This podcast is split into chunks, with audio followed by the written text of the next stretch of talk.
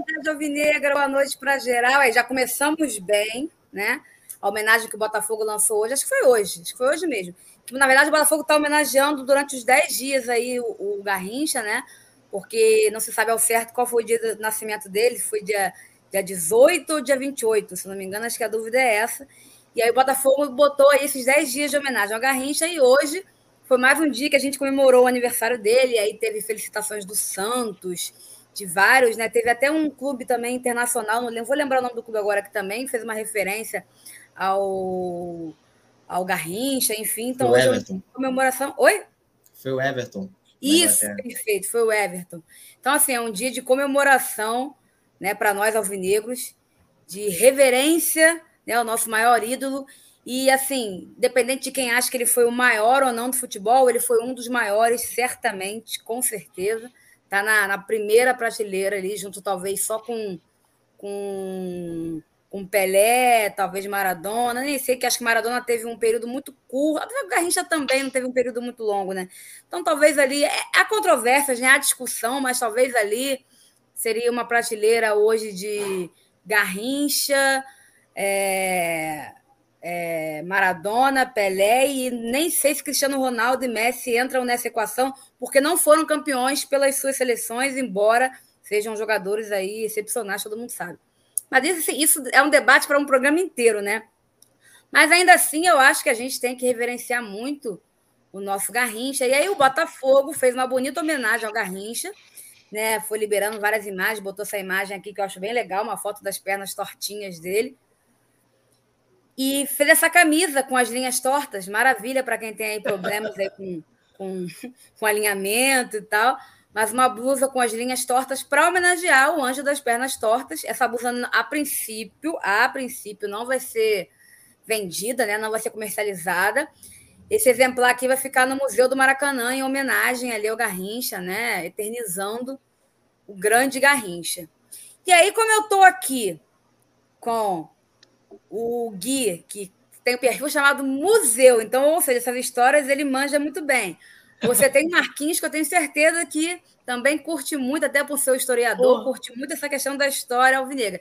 E o Gui, que é apaixonado pelo Botafogo, então com certeza ele sabe nem que seja um pouquinho dessa mística aí do, do Garrincha. E eu, a mais simples aqui que vos fala, Vamos falar aqui, eu quero que cada um diga qual é a importância do Garrincha para vocês. Claro que eu sei que nenhum de nós, acho que nem o Marquinhos aqui, vivenciou nada do Garrincha, uhum.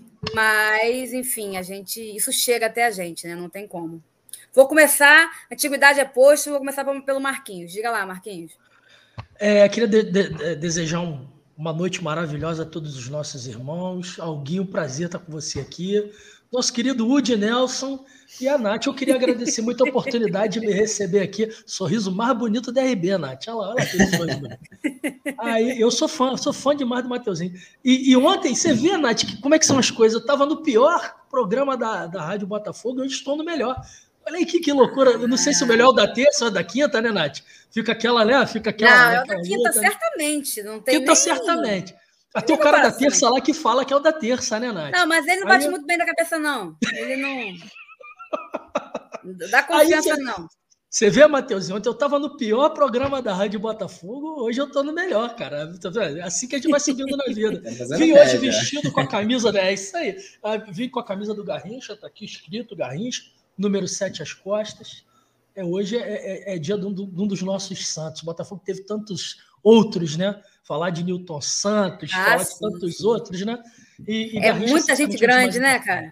Ave Maria. É um time que, que, se você for falar de patrimônio histórico, ah, muitos aí vão ficar querendo morder o cotovelo, mas não, infelizmente tem que baixar a cabeça e ouvir quem sabe de história, quem sabe de passado glorioso é o Botafoguense.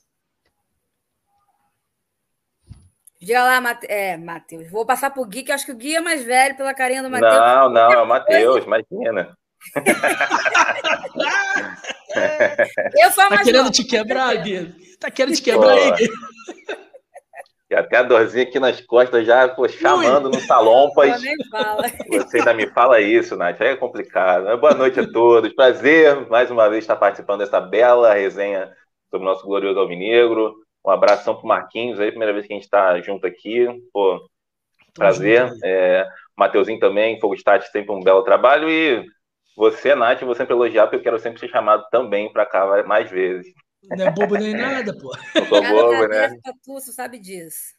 É, sobre Garrincha, né, cara? Eu acho que a, a gama de conteúdo que a gente, que a gente tem para falar do Garrincha é muito vasta, né? Então é fácil falar sobre o nosso querido Mané. E acho que o que craques o Brasil produziu aos montes, né? É, que fizeram o, o, país se tornar o, o, país do futebol, né? Reconhecidamente assim no mundo, né? E o Garrincha a gente pode dizer que é um dos que carregaram essa bandeira ali no início, é, especialmente nas Copas de 58, 62, 62, então é absurdo que ele, o que ele joga. É, e, e, e no, com a camisa do Botafogo, né, um longo período que ele ficou no clube, ele se tornou também um quase um bacharel do Botafogo nas excursões que o Botafogo fez pelo mundo, é, nos títulos que ele conquistou aqui, em diversas situações como é, de coisas assim que a galera até não sabe que ele foi o, o cara que inventou o fair play no, no futebol, é, desde outras várias é, é, atuações magnânimas, assim, gigantes, o camisa do Botafogo foi com a camisa da seleção brasileira. Então, o Mané Garrincha, não, não, não há um, um, um livro do, da história do futebol mundial que não tenha algum capítulo dedicado a ele, então isso por si só já diz a, a, o tamanho, assim, a grandeza que, que o Mané tem na, no cenário do futebol, tanto nacional quanto internacional. É, o, tem os torcedores lá do time da Lagoa que eles gostam de dizer que o aniversário lá do, do pipoqueiro de Quintino é o, é o Natal deles, né? A gente então tem ao menos duas, duas comemorações natalinas aí, já que o Garrincha, danado que, que só, né? Tem, e, tem duas datas de nascimento aí extraoficiais, e hoje é uma delas. Até o nascimento. Driblou até o nascimento, para você ver, né? É e é hoje, hoje, né, ele, caso estivesse vivo, ele estaria completando 88 anos. Se foi muito cedo, tinha apenas 39 anos, né? É, acabou sendo acometido aí por uma, por uma cirrose hepática, né? Basicamente por excesso de bebida alcoólica e tudo mais. Mas ficou um legado, especialmente nos campos, de um, de um monstro, de um gênio que está com certeza no top 5 de, de maiores jogadores da história do futebol. Ah, eu concordo totalmente. É impressionante como o Garrincha ele é conhecido tanto na América do Sul quanto na Europa. Qualquer lugar assim ele é conhecido. Alguém, alguém postou no Twitter hoje que, tipo, contando uma história que parece que o elenco do Fluminense foi excursionar não sei aonde, e todo mundo só perguntava cadê o Garrincha, cadê o Garrincha, cadê o Garrincha para o time do Fluminense, tá você ver a força, né, o impacto desse nome. Então, assim, não tenho o que dizer. Como o Marquinhos falou muito bem, cara, o Botafogo tem muitos ídolos. O meu ídolo em particular, meu principal ídolo do Botafogo é o Newton Santos. Meu também, meu também. Né? O Newton Santos, para mim, tá assim, um respiro, uma coisa muito, um grão de areia, um, um átomozinho na frente do Garrincha, como o maior de todos, e depois vem Garrincha e tantos outros. Mas, assim, é muito difícil escolher né, o cara, porque é muita, muita gente maravilhosa. Matheus, diga lá. Boa noite, Nath. Boa noite, Guilherme. Boa noite, Marquinhos. O prazer estar com vocês novamente, né? Não é a primeira vez que eu tô com ninguém aqui, então já conheço as carinhas de todo mundo. E boa noite para a galera do chat também que está acompanhando aí o nosso papo, que vai ser muito bom com certeza. E, cara, é, de fato, eu, eu sou muito provavelmente o mais novo daqui, né? Como a Nath já adiantou. Não, sei não, hein? Sei não, sei não. Nath, rapaz, Nath. falar, falar do Garrincha, cara, é falar muito sobre a grandeza do Botafogo, né? porque é muito interessante você, como a Nath já bem falou, é muito interessante você ver como o Garrincha é muito falado não só aqui no Brasil, como também ao redor do mundo, cara. Você vê jogadores internacionais que são fãs do Garrincha, Van Persie, por exemplo, é um jogador que já falou isso.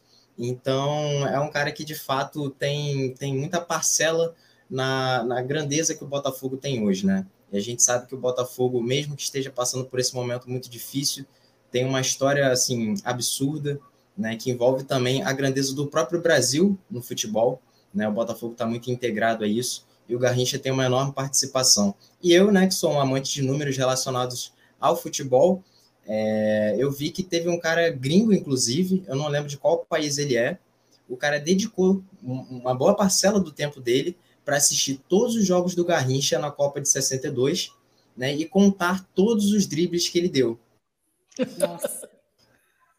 E e, Matheus travou? E, é, viram que o Garrincha foi o maior driblador da história das Copas. 62 dribles em, em seis jogos, né, uma média assim espetacular, e, e, mostra como ele era um jogador muito ousado, né, essa ousadia que está muito presente também na história do Botafogo. Então, falar do Garrincha é falar da grandeza do Botafogo. Então, Garrincha, meu velho, onde quer que a sua energia esteja, receba um abraço aí de todos os botafoguenses do planeta. Nossa, muito é obrigado. isso? Acho que todo mundo está de acordo, né? Acho que eu falo. Nossa gratidão é eterna. Nossa gratidão é eterna, isso aí. Esse construiu, né? Ajudou a construir a grandeza que o Botafogo. E o legal, até de complementar o, o, que o Matheus trouxe, Nath, é que o, o Garrincha, ele também ele foi um expoente do Brasil, do país como um todo. Ele Pelé, Sim. né?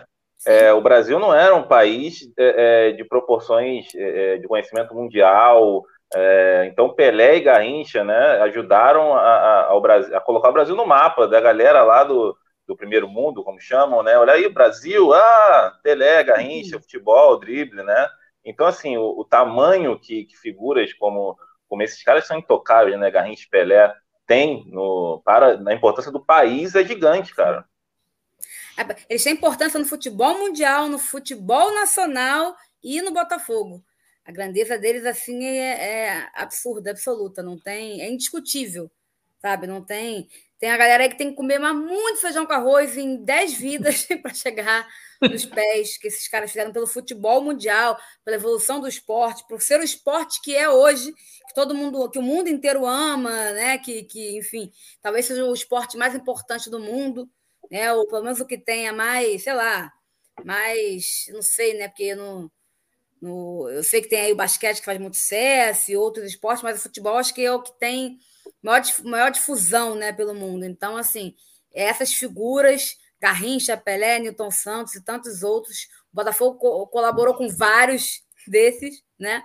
Furacão, é, é, o próprio Canhotinho e tantos outros. A gente ficar aqui, a gente vai falar aqui a live inteira sobre isso, para que a história do, mundo, do futebol mundial tenha sido escrita. Então, enfim, né, não tem mais o, mais o que falar, é render todas as nossas homenagens a essas grandes figuras do Brasil e do Botafogo.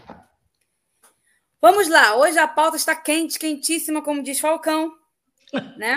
Primeiro, ó, galera, deixa o like, pô, deixa o like. Quem não for inscrito, se inscreve aí, dá essa moral para a Rádio Botafogo toda semana, se não todo dia, que agora a gente né, não consegue fazer todo dia, até porque às vezes o Botafogo fica né, uma diferença de uma semana para jogar e tal, mas pelo menos cinco dias na semana a gente está aqui fazendo live, falando, trazendo essas feras para conversar com vocês, falando com a galera. Então, ó, se inscreve aí, vocês não vão se arrepender.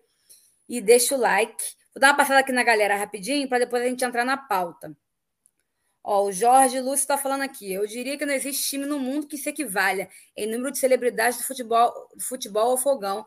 De fato, o Botafogo ele tem. Não é que ele tem muitos ídolos, ele tem uma prateleira de ídolos que é um negócio surreal. O peso desses caras, que você pode ter uma quantidade infinita de ídolos, esses caras não terem peso. O Botafogo tem ídolos que têm peso no futebol mundial. Então, assim, é diferente, né? Como diz a música.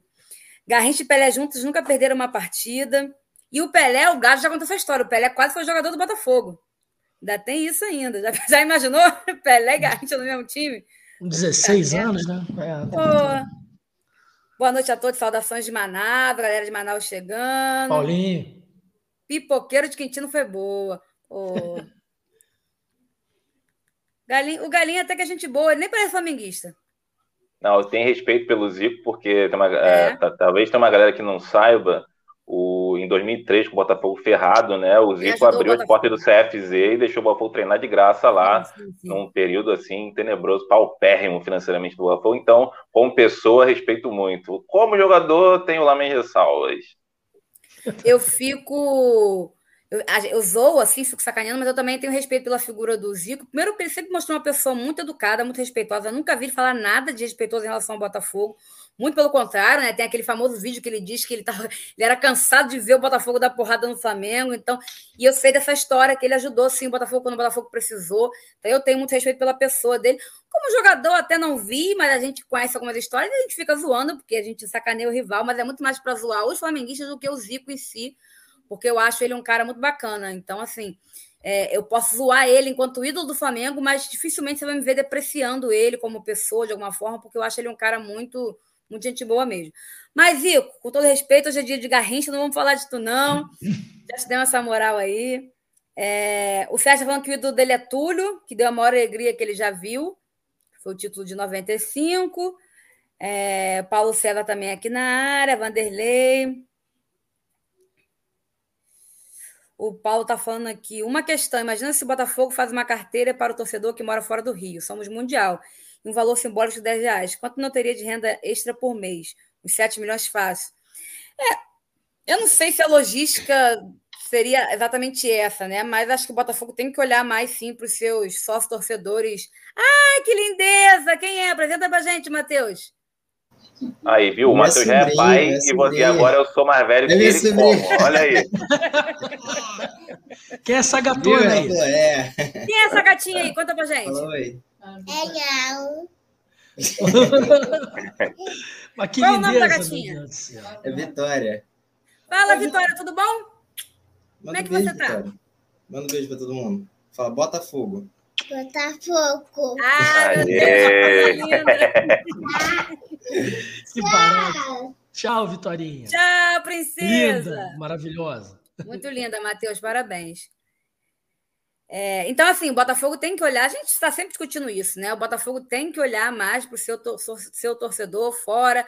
Eu não digo nem fora do estado de Janeiro, eu digo fora do município, porque fora do município de Janeiro, esse torcedor já não tem lá grandes vantagens, não. Mas, enfim, isso aí também é um papo que rende um programa inteiro, né? E aí, para entrar já nessa, nessa situação aí de sócio-torcedor, de clube, estruturação, saiu a notícia ontem, o Gás estava até aqui na live quando ele falou, que saiu no, no, no, jornal Valor Econômico, né? Se eu não me engano, que o Botafogo fechou parceria com o XP Investimentos para que a XP, né, que é uma, uma grande aí do mercado, nesse sentido, no mercado de, de investimentos financeiros, para que a XP vá atrás de investidores para o Botafogo se tornar aquela empresa. Então, assim, para deixar bem claro para a galera, a intenção aqui não é iludir ninguém, né? A intenção aqui não é dizer que a XP vai investir no Botafogo, não é isso. A XP é uma parceira uhum. que tem é, profissionais competentes para buscar no mercado, para vender o peixe do Botafogo, né? Vamos fazer essa assim, ponte, né? Fazer isso. essa ponte e buscar no mercado pessoas sérias, assim a gente espera, né? Vamos ficar de olho para isso, que queiram investir no Botafogo. E aí a maneira como será investido aí é uma segunda, um segundo nível, né? Talvez do desenrolar da coisa. Claro que eu não vou entrar aqui nos pormenores, porque nem tenho conhecimento para isso. Se alguns dos amigos quiserem, fica à vontade.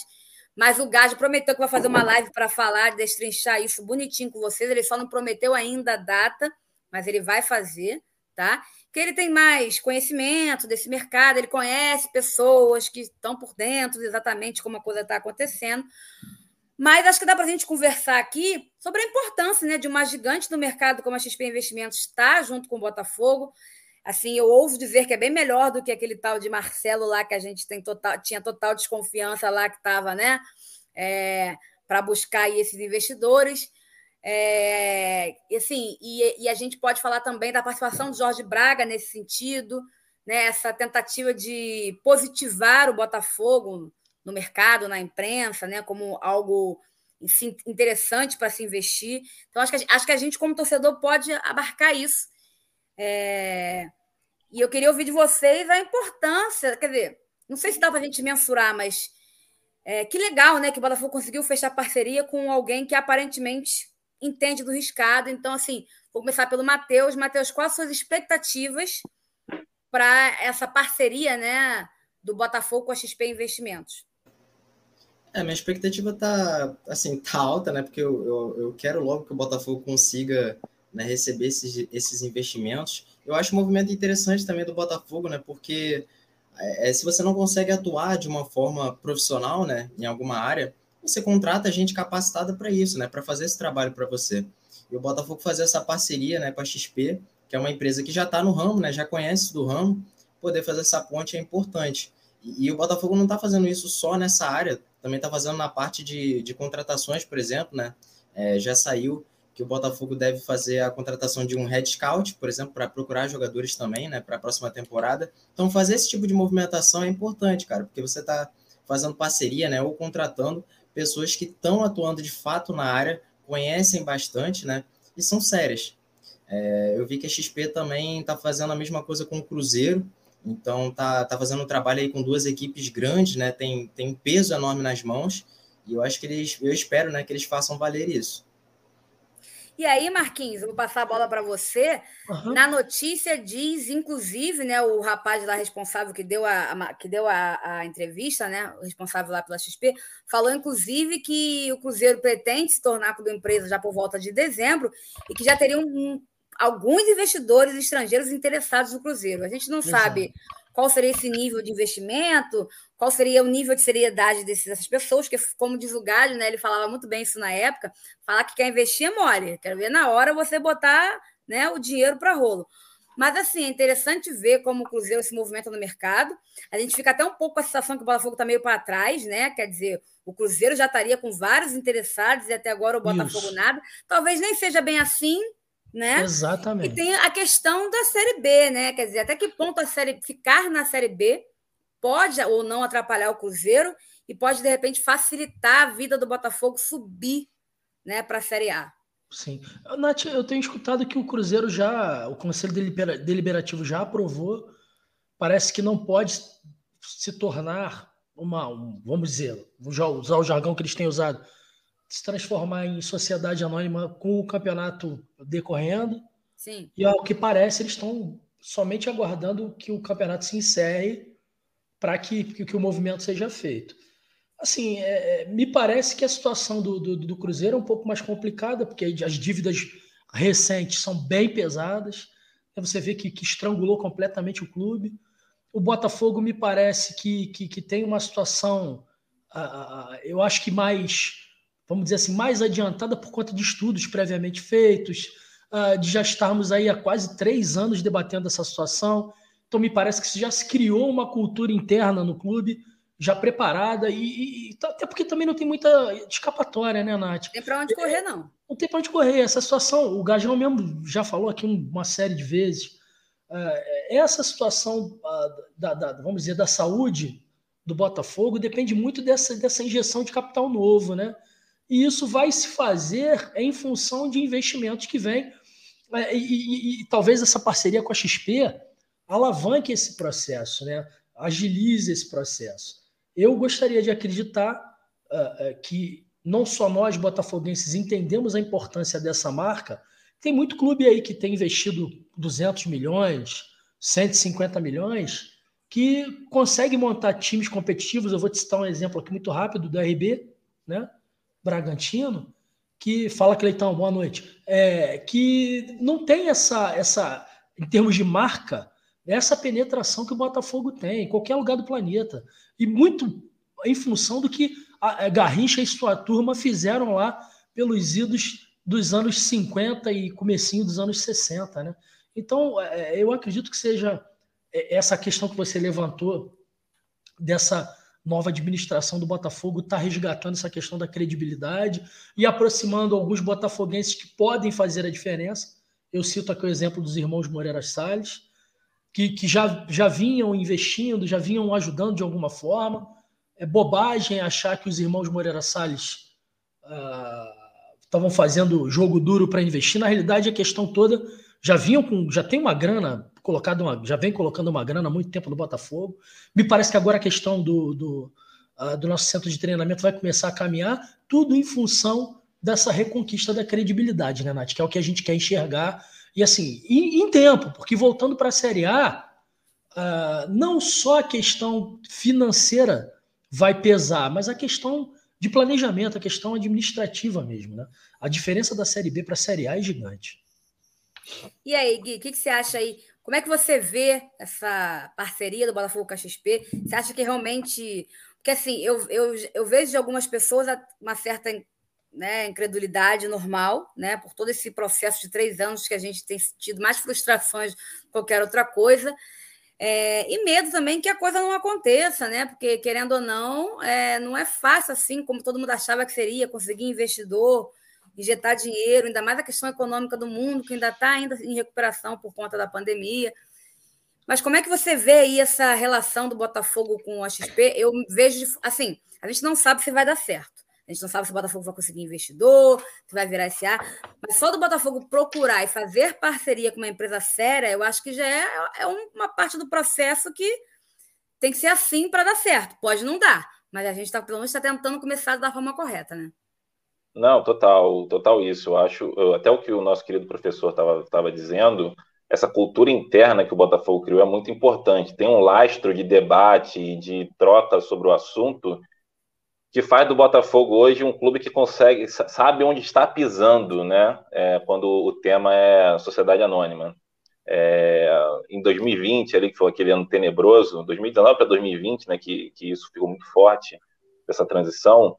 É, Montenegro e seus Blue Caps ali atiravam para tudo quanto é lado, é, tentavam iludir o torcedor para sempre algum deles, ou o Rotenberg, ou ele, ou outro, ganhar a peixe de Salvador da Pátria, ser o porta-voz da mudança do Botafogo. E, obviamente, isso frustrou todo o torcedor e colocou um pezinho atrás ainda mais, né? Que o torcedor do Botafogo já é desconfiado por si só. Sim. E, então, é, mas eu acho que, que essa notícia ela traz algo muito legal, né? Que é você é, em vez de dar essa, é, é, é, essa função, esse cargo de fazer a ponte, de fazer essa, esse contato para o negócio acontecer via politicagem, via coleguismo, que foi sempre o que aconteceu no Botafogo, você investe numa empresa é, gabaritada, benquista no mercado para fazer isso e você ob tentar obter resultados de fato é, assertivos nesse sentido, né? Em vez de ir um, um Zé Ninguém lá que é amigo do CEP, que é amigo de não sei quem, tentar é fazer uma graça, vestir um paletó e, e mandar noticiazinha para a torcida. Fazer é, slide, né? Fazer a agendinha positiva é para querer iludir o torcedor. Então, é, eu vejo, principalmente na atuação do senhor, né, o Jorge Braga, o Botafogo investindo mais em, em, em profissionais, em, em empresas gabaritadas nos nichos em que o Botafogo está atacando para tentar é, garantir resultados, né? E isso é muito importante. É, então, isso para mim é o mais, o mais legal desse, dessa notícia da, da parceria do Botafogo com a XP Investimentos é que alguém especialista no assunto vai, vai tentar fazer o negócio acontecer. Na Europa, a gente vê um movimento maior, né, desse pós, desse entre aspas, né, pós-pandemia, da economia se é, voltando, voltando a crescer. Então, os investidores, principalmente europeus, estão crescendo mais o olho, estão olhando oportunidades. A gente vê várias coisas acontecendo aí. O mais, mais é, famoso, mais emblemático foi o do Newcastle, né, do fundo árabe, e outras coisas Sim. estão surgindo, várias é, especulações, né? Eu acho que o mercado nacional ainda está em baixa, né? Enfim, por toda a crise ainda que o Brasil vive. Então o foco é esse mesmo, tentar investir o capital estrangeiro para até porque a moeda também está é, tá valorizada, a moeda estrangeira está valorizada aqui, né? O dólar está quase seis reais, enfim. E então o Botafogo está dando tiro certo. O Cruzeiro eu vejo ainda um, um, pouco parecido com o Botafogo de 2020, ainda tentando entender para onde ir, o que fazer, vai ficar mais ou na Série B, tenta pegar a, a SA como uma salvação, como o Botafogo fez, né? É, desesperado ali em 2020. E, mas também é um passo bem bacana do Cruzeiro nesse sentido, né? Então que vamos acompanhar, né? Os próximos capítulos dessa parceria, como isso vai acontecer.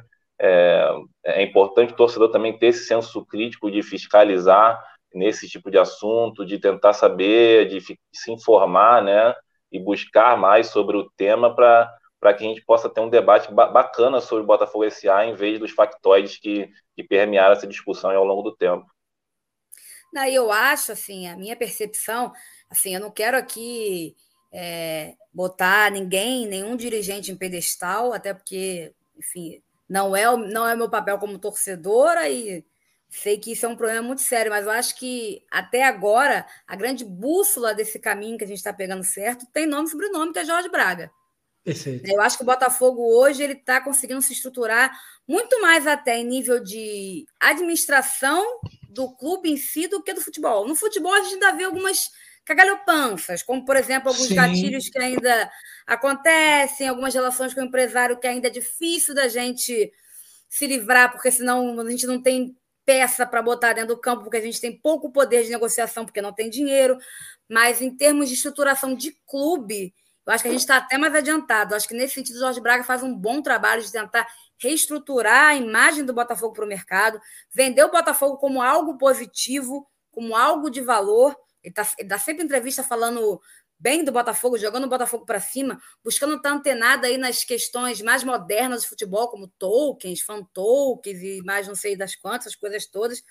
Então, assim, a gente não sabe até que ponto isso vai dar certo, mas ele está tentando botar o Botafogo dentro dessa pegada né, de mais modernização do futebol, de mais profissionalismo, tentando sempre é, capacitar o Botafogo nas coisas que ele julga importante com profissionais ou empresas profissionais, né?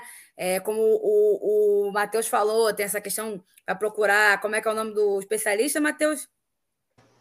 É Head Scout. O Head Scout, que é até mais da área de futebol, mas tem um trabalho mais profissional. Exato, você exato. vê. Oi? Um passo muito importante, né, Nath? Não, Porque... isso é fundamental.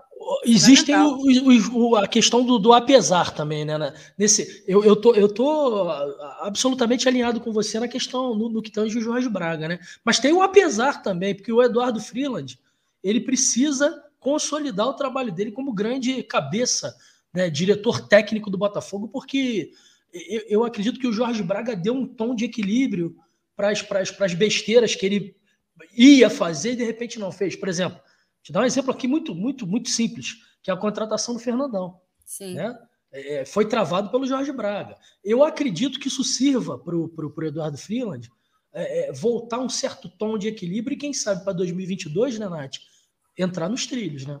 Até porque o Freeland tem que mostrar muito ainda, porque ele, o trabalho dele, para mim, é ruim até aqui. Para mim, ele ainda tem muito que se provar como diretor de futebol do Botafogo. E quem falou isso, quem ouviu falar muito bem isso foi o Medina, do setor visitante, que ele falou que as informações né, que eles tiveram do, Jorge, do, do, do Freeland é que o Freeland nem era um cara do futebol moderno, e também era um cara que tinha uma cabeça de futebol antigo, mas sem os contatos dos caras de futebol é. antigo, ou seja, não servia para nada, porque ele não era nem o aquele cara que foi o. Como é que era o nome dele? O Antônio delegado. Lopes. Ele não era nem o Antônio Lopes, que tinha um contato do caramba, é. uma agenda telefônica do caramba. Uma visão retrógrada, mas. mas bem exatamente. E nem um cara com uma visão aberta. Então, falou, pô, então não adianta, porque quando ele veio para Botafogo, a gente achou que ele é um cara de visão aberta. Então, ele ainda tem muitos vícios desse futebol tradicional, essas relações. Então, tomara que ele se reinvente também, que ele é novo. Né? Sim, mas acho sim. que ele, ele ainda tem muito a que se provar. O próprio Jorge Braga também, claro, mas o Jorge Braga hoje, para mim, mostra mais serviço mostra mais coisas positivas. Vai errar e vai acertar também, mas para mim ele mostra mais coisas positivas que o Freeland. Diga lá, Matheus. Então, uma coisa que, que me incomoda muito, né, na questão do Freeland é a questão de ser contraditório em vários momentos. Muitas vezes a gente viu decisões contraditórias. É, é, é um cara que, que, que parecia que não pensava muito na hora de fazer as coisas. É, uma coisa que me incomodou muito nele também foi a questão da, do, da, da Futuri, né? O Botafogo fez essa parceria com a Futuri de fazer as, as contratações dos jogadores e saíam essas notícias de que o Freeland não, não se batia muito com essa empresa. E mas o que me acalmou, né, foi justamente essa notícia da, do Red Scout, porque me faz parecer que o Freeland não quer ser mais esse cara responsável por fazer as, todas as contratações, né, mapear esses jogadores ele, ele é um cara que está deixando essa responsabilidade para atuar mais nos bastidores, né? Fazer essa. É, trabalhar com esse relacionamento também, é, com o plantel do Botafogo. Eu acho isso importante. Né? De fato, o Freeland ainda tem que se provar muito. Né? Eu, eu já vi o, o trabalho dele como ruim, só que hoje eu já consigo ver um pouco mais como mediano, né? Eu acho que consigo considerar como mediano. É, mas de fato, é um cara que tem que se provar muito ainda. É, ele recebeu uma grande chance nas mãos, né, que é o Botafogo na, na sua reestruturação, e, e ele tem, vai ter que se provar mais ainda, porque no próximo ano a gente vai estar na Série A e a cobrança vai ser absurdamente maior. Né? Tudo bem que a gente não vai ter aquele dinheiro que a gente gostaria de ter logo no início da temporada, mas assim, a partir do meio, né, a gente já vai começar a receber essa verba da Série A e o Botafogo não vai poder dar tiro no escuro né, vai precisar fazer escolhas certas e o Freeland vai ter que se provar bastante nisso. Ah, é, Série A eu acho que vai ser uma, um momento assim bem um teste né, bem forte para ver se o Freeland realmente consegue né, se firmar aí como diretor de futebol. Diga lá, Gui. Não, os principais métodos do, do Freeland, eu acho que atualmente é o principal, acho que é o pacote Office avançado dele. Ele deve ser muito bom em Excel, em preencher planilha, né?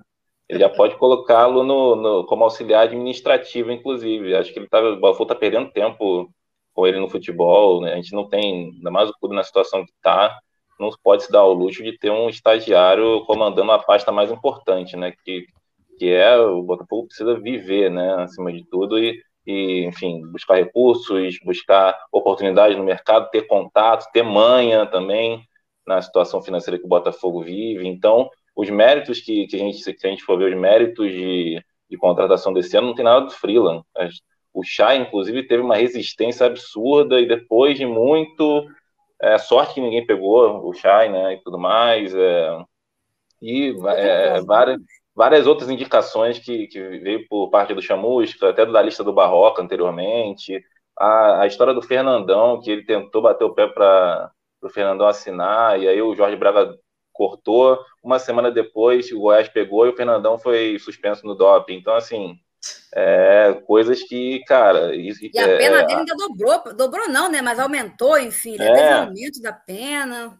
Essa parte de você prever a, a, a, merda que pode acontecer com o perdão da expressão tem, tem devido o cara que é o profissional do futebol, sabe? Independentemente se ele veio da base, se não veio, cara, você tem que dar resultado. Então, assim, para mim é, é, um profissional extremamente dispensável, descartável, que o Botafogo tem que se livrar o quanto antes, assim que terminar a Série B. Ó, meu amigo André aí na área, ó, vou te convidar para mais uma live, hein? Vamos marcar aí, vamos marcar aí. André da Opinião Botafoguense é show de bola, tá sempre lá no Twitter, lá, divulgando os canais. Ele traz muita informação de jogo. Quando eu quero saber como é que estão as partidas, eu vou lá e pergunto a ele. Parceiraço, sangue bom pra caramba. Vamos marcar a opinião para a gente fazer uma live com certeza. Gente, o pessoal tá botando aqui Brasil de Pelotas 1x0 e rindo. Contra quem o Brasil de Pelotas tá jogando que eu tô por fora? Eu me esqueci. Peraí que eu vou. eu vou dar uma olhada. Eu gostei da risada. risada... É auspiciosa a risada enquanto o Náutico. Eita. E o Cruzeiro tá empatando com o Remo. Ah, mas o Cruzeiro, sinceramente. Catadinho, né, do Cruzeiro. Ave Maria Bragantino dando uma sapa, sapa, sapatada, quase que não sai, Nath, no tadinho do esporte.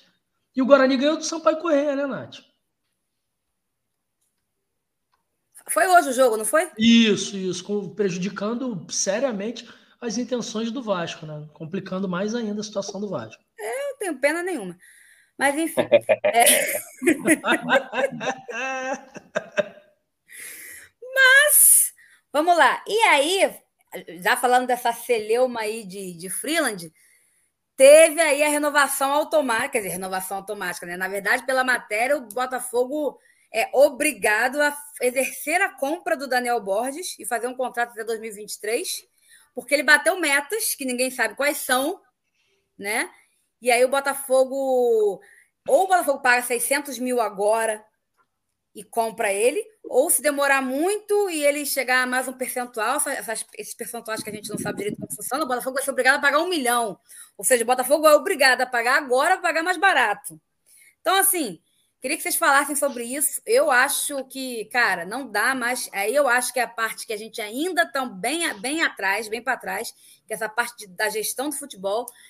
Com todo respeito ao Daniel Borges, que eu até acho um bom lateral, que eu estava falando aqui com, com o Gui é, antes da live começar, a, a, gente tem até uma escassez de bons laterais no futebol mundial, uma posição que, né, que, exato, exato, né, que está com muitos problemas. Então, um jogador mediano ele se torna um jogador bom, né?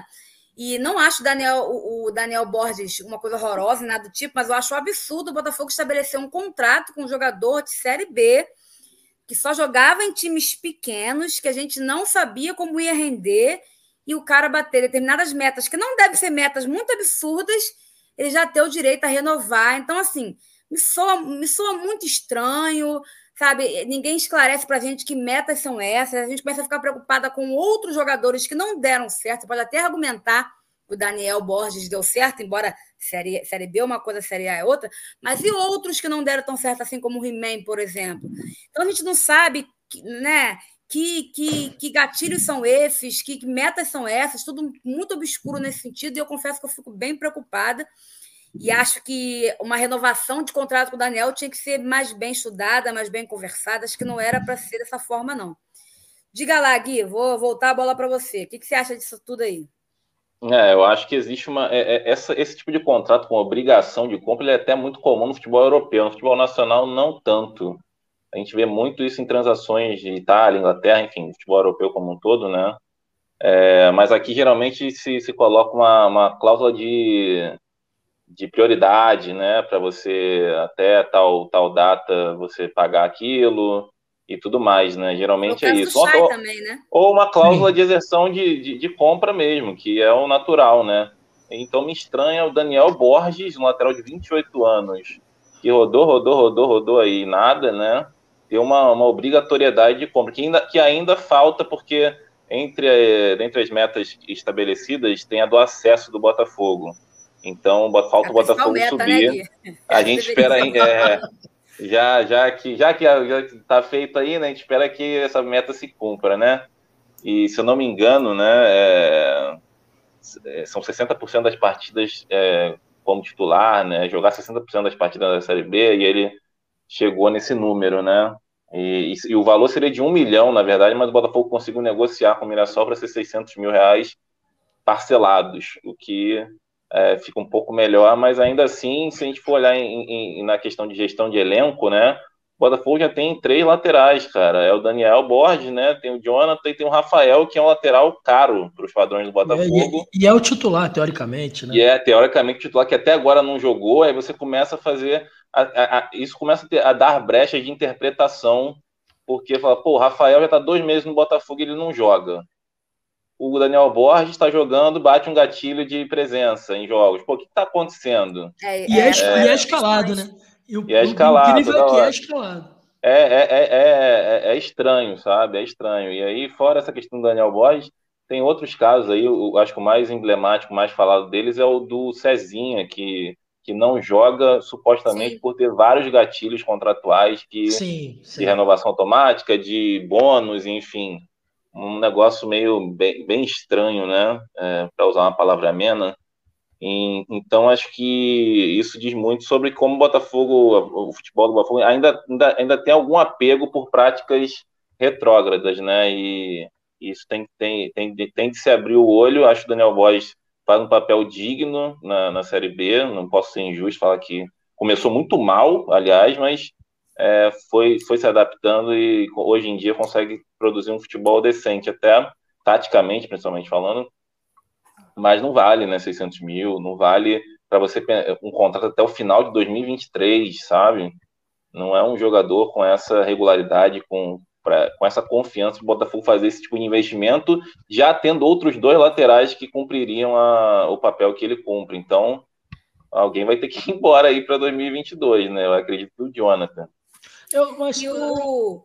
Não, Fala, só pra, o, o André aqui, o, o, nosso amigo da opinião, ele perguntou se o He-Man tem essas cláusulas. O que diz é que tem, né? Não, ele tem, mas é de então... é, atrelado ao, ao, aos vencimentos dele. Eu até acho, Nath, eu desconfio que seriamente que tem cláusula de que ele tem que jogar. Assim, seria um absurdo, seria a cereja do bolo, a, das piores coisas que a gente veria na, na, na história do futebol. Você tem um jogador que assina, tem no contrato que ele tem que jogar. Se ele estiver no banco, ele tem que entrar. Eu nunca vi isso na minha vida. É o poste mijando no cachorro. Exatamente. no caso do, do lateral direito, Nath, eu, eu imagino que, que, dependendo do nível da Série A, há uma possibilidade do Daniel Borges realmente ficar largado de mão. Porque eu imagino que numa Série A eu, eu, eu, eu, eu, assim, eu alinho muito com a opinião do Edson Jorge aí. É, é, lateral tem que saber defender. E o Daniel Borges é muito fraco na defesa. E nós tivemos sérios problemas com laterais fracos na defesa. Um está no Atlético Paranaense hoje, que é um cara que eu tenho dificuldade até para falar o nome dele. Tanta raiva que eu tenho daquele menino.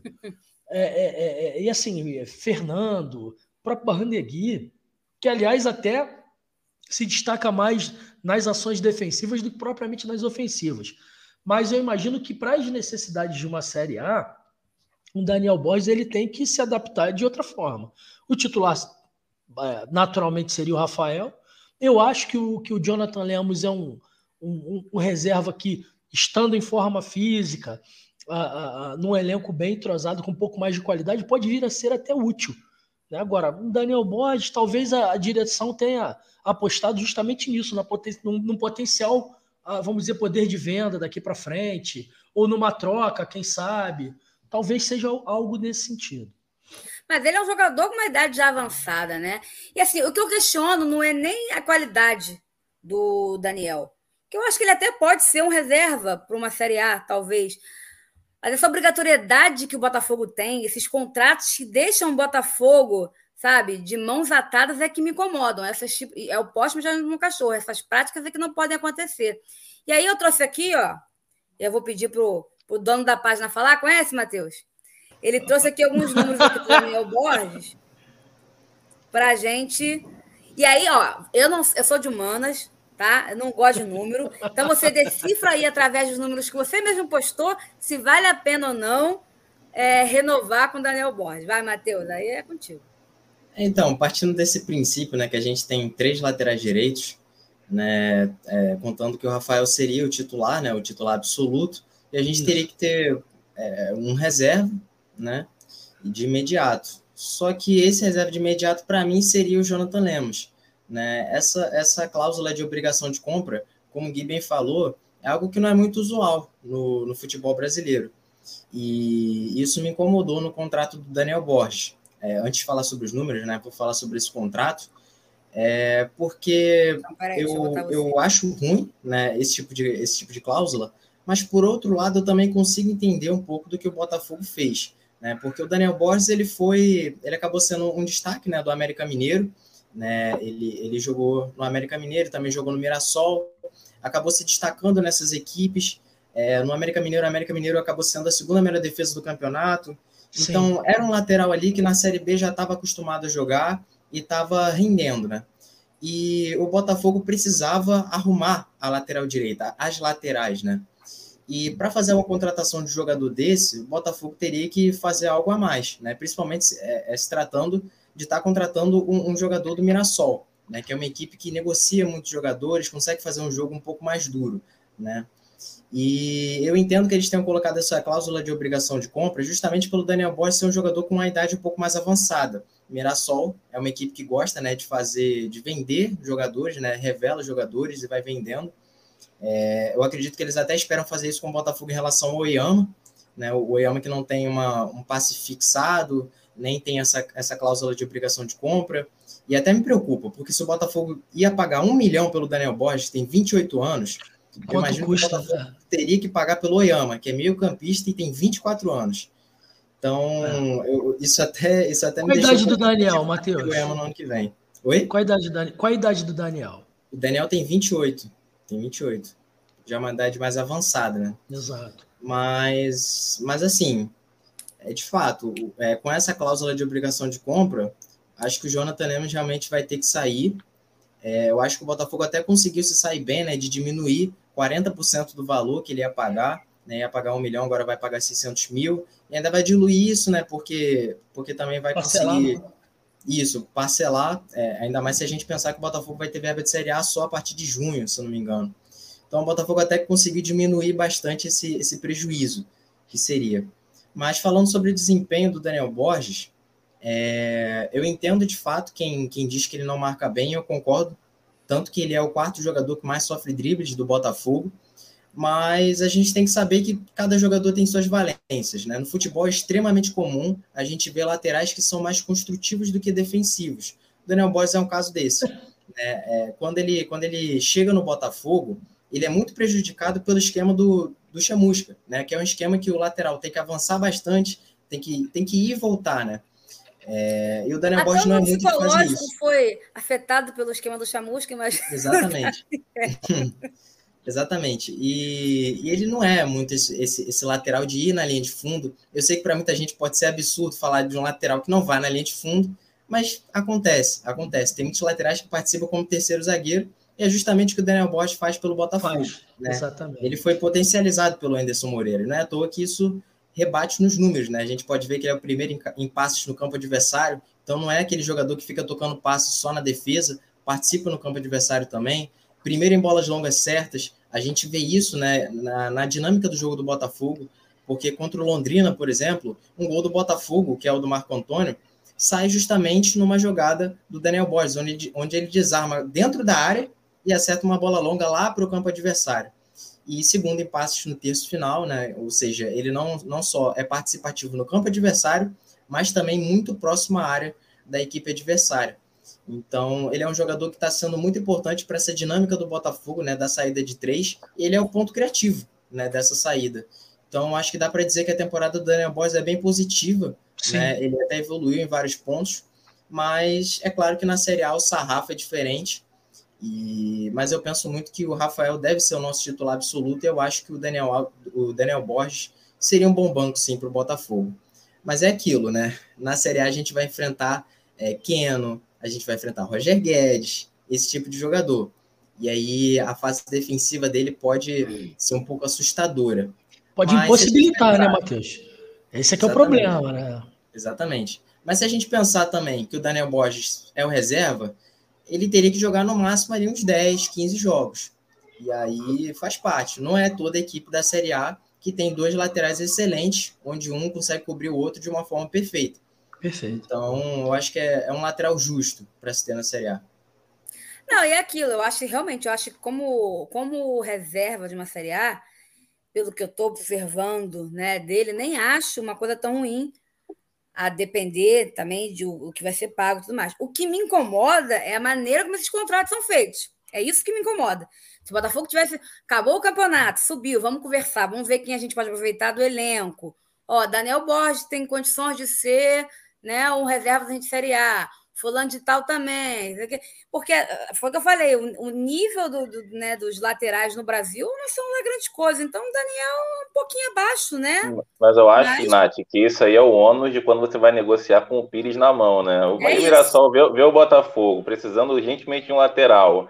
Tem um lateral de 28 anos, que para o mercado da Série B tem lá sua relevância. Uhum. Vou botar um dispositivo aqui, se, se aceitar, aceitou, se não aceitar, beleza. Tanto é assim, o Oyama, como o Matheus citou, o Oyama ele tem um mercado que é, é, maior do que, por exemplo, 600 mil reais, se ele se destacar no Botafogo. Então não é jogo para o Mirassol fazer isso. Mas para o Daniel Barreto, Borges, né, para o Barreto, mas Barreto ele não vale dois reais aqui na esquina de casa. Mas o. o Criciúma, Criciúma vai pedir uns 2 milhões nele, cara. Ó, mas o. Barreto o... clube, hein? É, Barreto não. Clube, nosso pitbull sem dente é fera, desculpa. Porra, eu é... gosto é, é, eu não acho ele raçudo, assim, só para ser justo com, com o Barreto. Não, eu ele, acho ele, é um pitbull é jogador raçudo. com dente. Mas eu acho ele assim, tecnicamente. mas ele uh. vai. Mas sobre quem tá falando do Daniel Borges, é, é, então, assim, talvez, ter, talvez fosse a última oportunidade do Mirassol conseguir uma venda, um dinheiro em cima dele propuseram, o Botafogo aceitou e tá aí, tá feito o negócio, né? Então, é, esperto foi o Mirassol. É, Pô, tem três, é... Valorizou três jogadores no fogão, hein? Que negociação que o Exatamente. E o Gonçalves ele já tá para 2023, né? O contrato dele já tá para 2023. Sim. Daniel Borges fazendo essa renovação automática, né? Praticamente automática, porque se o Botafogo Sim. subir, é, é, ele tem a compra. Então já são dois jogadores que o Mirassol botou no Botafogo até 2023. Então, de fato, assim, para o Mirassol... E o terceiro é o mais valioso, né? O mais talentoso deles quer apostar que não fica? É. Gasta dinheiro que não fica. Ô, Nath, o, o, nosso querido Felipe Sanches, seu fã. É, já, já tô aqui na mão, aqui, ó. Que é o ó. cara da, da rádio mais, assim, depois da Rádio Botafogo. Rádio aqui FM. vai, vai FM, né? É, é, é a rádio que mais FM, cresce. O amor, o amor do, Rio. do Rio. O amor do Rio, exatamente. Uma boa noite para a Botafoguense mais linda do Brasil. Muito obrigada, amigo Felipe. Ah, moleque, bom. Estão sempre lives aconchegantes, um bálsamo. Ih, hoje ele tá poeta só. Nenhuma Nadine será uma Nath. Beijo de Niterói. Beijo para a galera aí de Niterói, Sanches. galera da UF. Felipe Sanches, o galã de Niterói. Que isso, João. Galã de Niterói. Nosso poeta. Quem é de Niterói é o quê? Como é que é o nome de quem é de Niterói? É... Alguém sabe? Papagoiaba. Ninguém sabe, né? É do outro nosso... lado da poça. É o nosso poeta do outro lado da poça. Pronto. deixa eu ver se tem mais alguns fechados aqui que eu perdi. Acho que não, mas deixa eu ver aqui. A galera tá dividida, né? Tem gente que acha que ele, é, ele deve ficar para ser para ser é reserva, tem gente, mas assim, foi o que eu falei, o que eu questiono, o que eu trouxe aqui para o debate, niteroiense. Então, ele é o nosso. Peraí. Niteroiense. É Nikit, niteroiense. É o nosso poeta de Nikit, nosso poeta niteroiense. Filho de Araribóia. Filho de Araribóia. Ó, mandaram aqui um fora Barreto, pô, que isso? Não maltrate os animais. O Barreto é, é, é pitbull, tá, gente?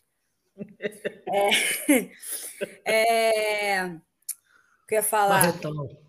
Fugiu da cabeça. Não, assim, o que eu trouxe para o debate não foi nem a relevância, a importância no campo até dele, né? O que eu trouxe para o debate são essas práticas, esses gatilhos, essas coisas todas, porque que eu falei. Tem um gatilho com o Daniel, o Daniel pode ser útil? Pode, mas tem umas peças lá que não pode ser útil, sabe-se lá que gatilho que tem. É né? isso que preocupa a gente. Então, acho que nesse ponto o Botafogo ainda está bem atrasado ainda, nessa lida né, é, é, na parte do futebol, com os contratos, com os empresários, essas coisas todas, eu acho que a gente tem Não, que. Não, e o Botafogo, bem... Nath, ele leva a sério a palavra gatilho, né? Porque nessas situações nossa saúde mental vai pro, pro inferno, né? É bizarro. Olha, Verdade. Filipão, olha o Sanches aí de novo. Ó, o Opinião Sanches... falou aqui, ó. Daniel participou de 31 jogos, junto de Navarro e Marco Antônio. Só não jogou contra o Cruzeiro na, décima, na 30 rodada. Realmente. O Luiz botou aqui. Nath, boa noite. Você pode confirmar se é verdade que a Van. Rafa, com H, faltou H aí. Que Já que ele ser... está com o Vasco. Não, Aloysio, isso aí é historinha para boi dormir. Até agora, historinha para boi dormir, tá? Não tem nenhum, nenhum patrocínio é, no horizonte do Botafogo que esteja assim, pegando mais fogo, né? Vamos botar assim. E, e essa história aí do Avan é, é, é, é treta, é o pessoal querendo fazer graça no Twitter, né? Porque o cara lá do Avan é uma figura controversa, então a galera fica botando para botar pilha, mas não tem nada de concreto, não, tá? O Felipe botou que quem nasce em Niterói é fã do National. Ah, não, peraí. É, esse foi o melhor superchat que já teve em toda a Rádio Ai, Botafogo. O amigo tá imparável. O amigo tá Só, rapaz, ninguém segura o Sanches, não, rapaz. Chupa André, chupa Falcão, chupa tá Galho, chupa Tarso, chupa tá Fábio, tá chupa Gui, chupa Matheus, chupa Marquinhos. Ai. E chupa também o Gui também, que tá aqui de convidado. Pronto. Lavei só, a alma. Só da Nath. Só da Nath. Só dou eu.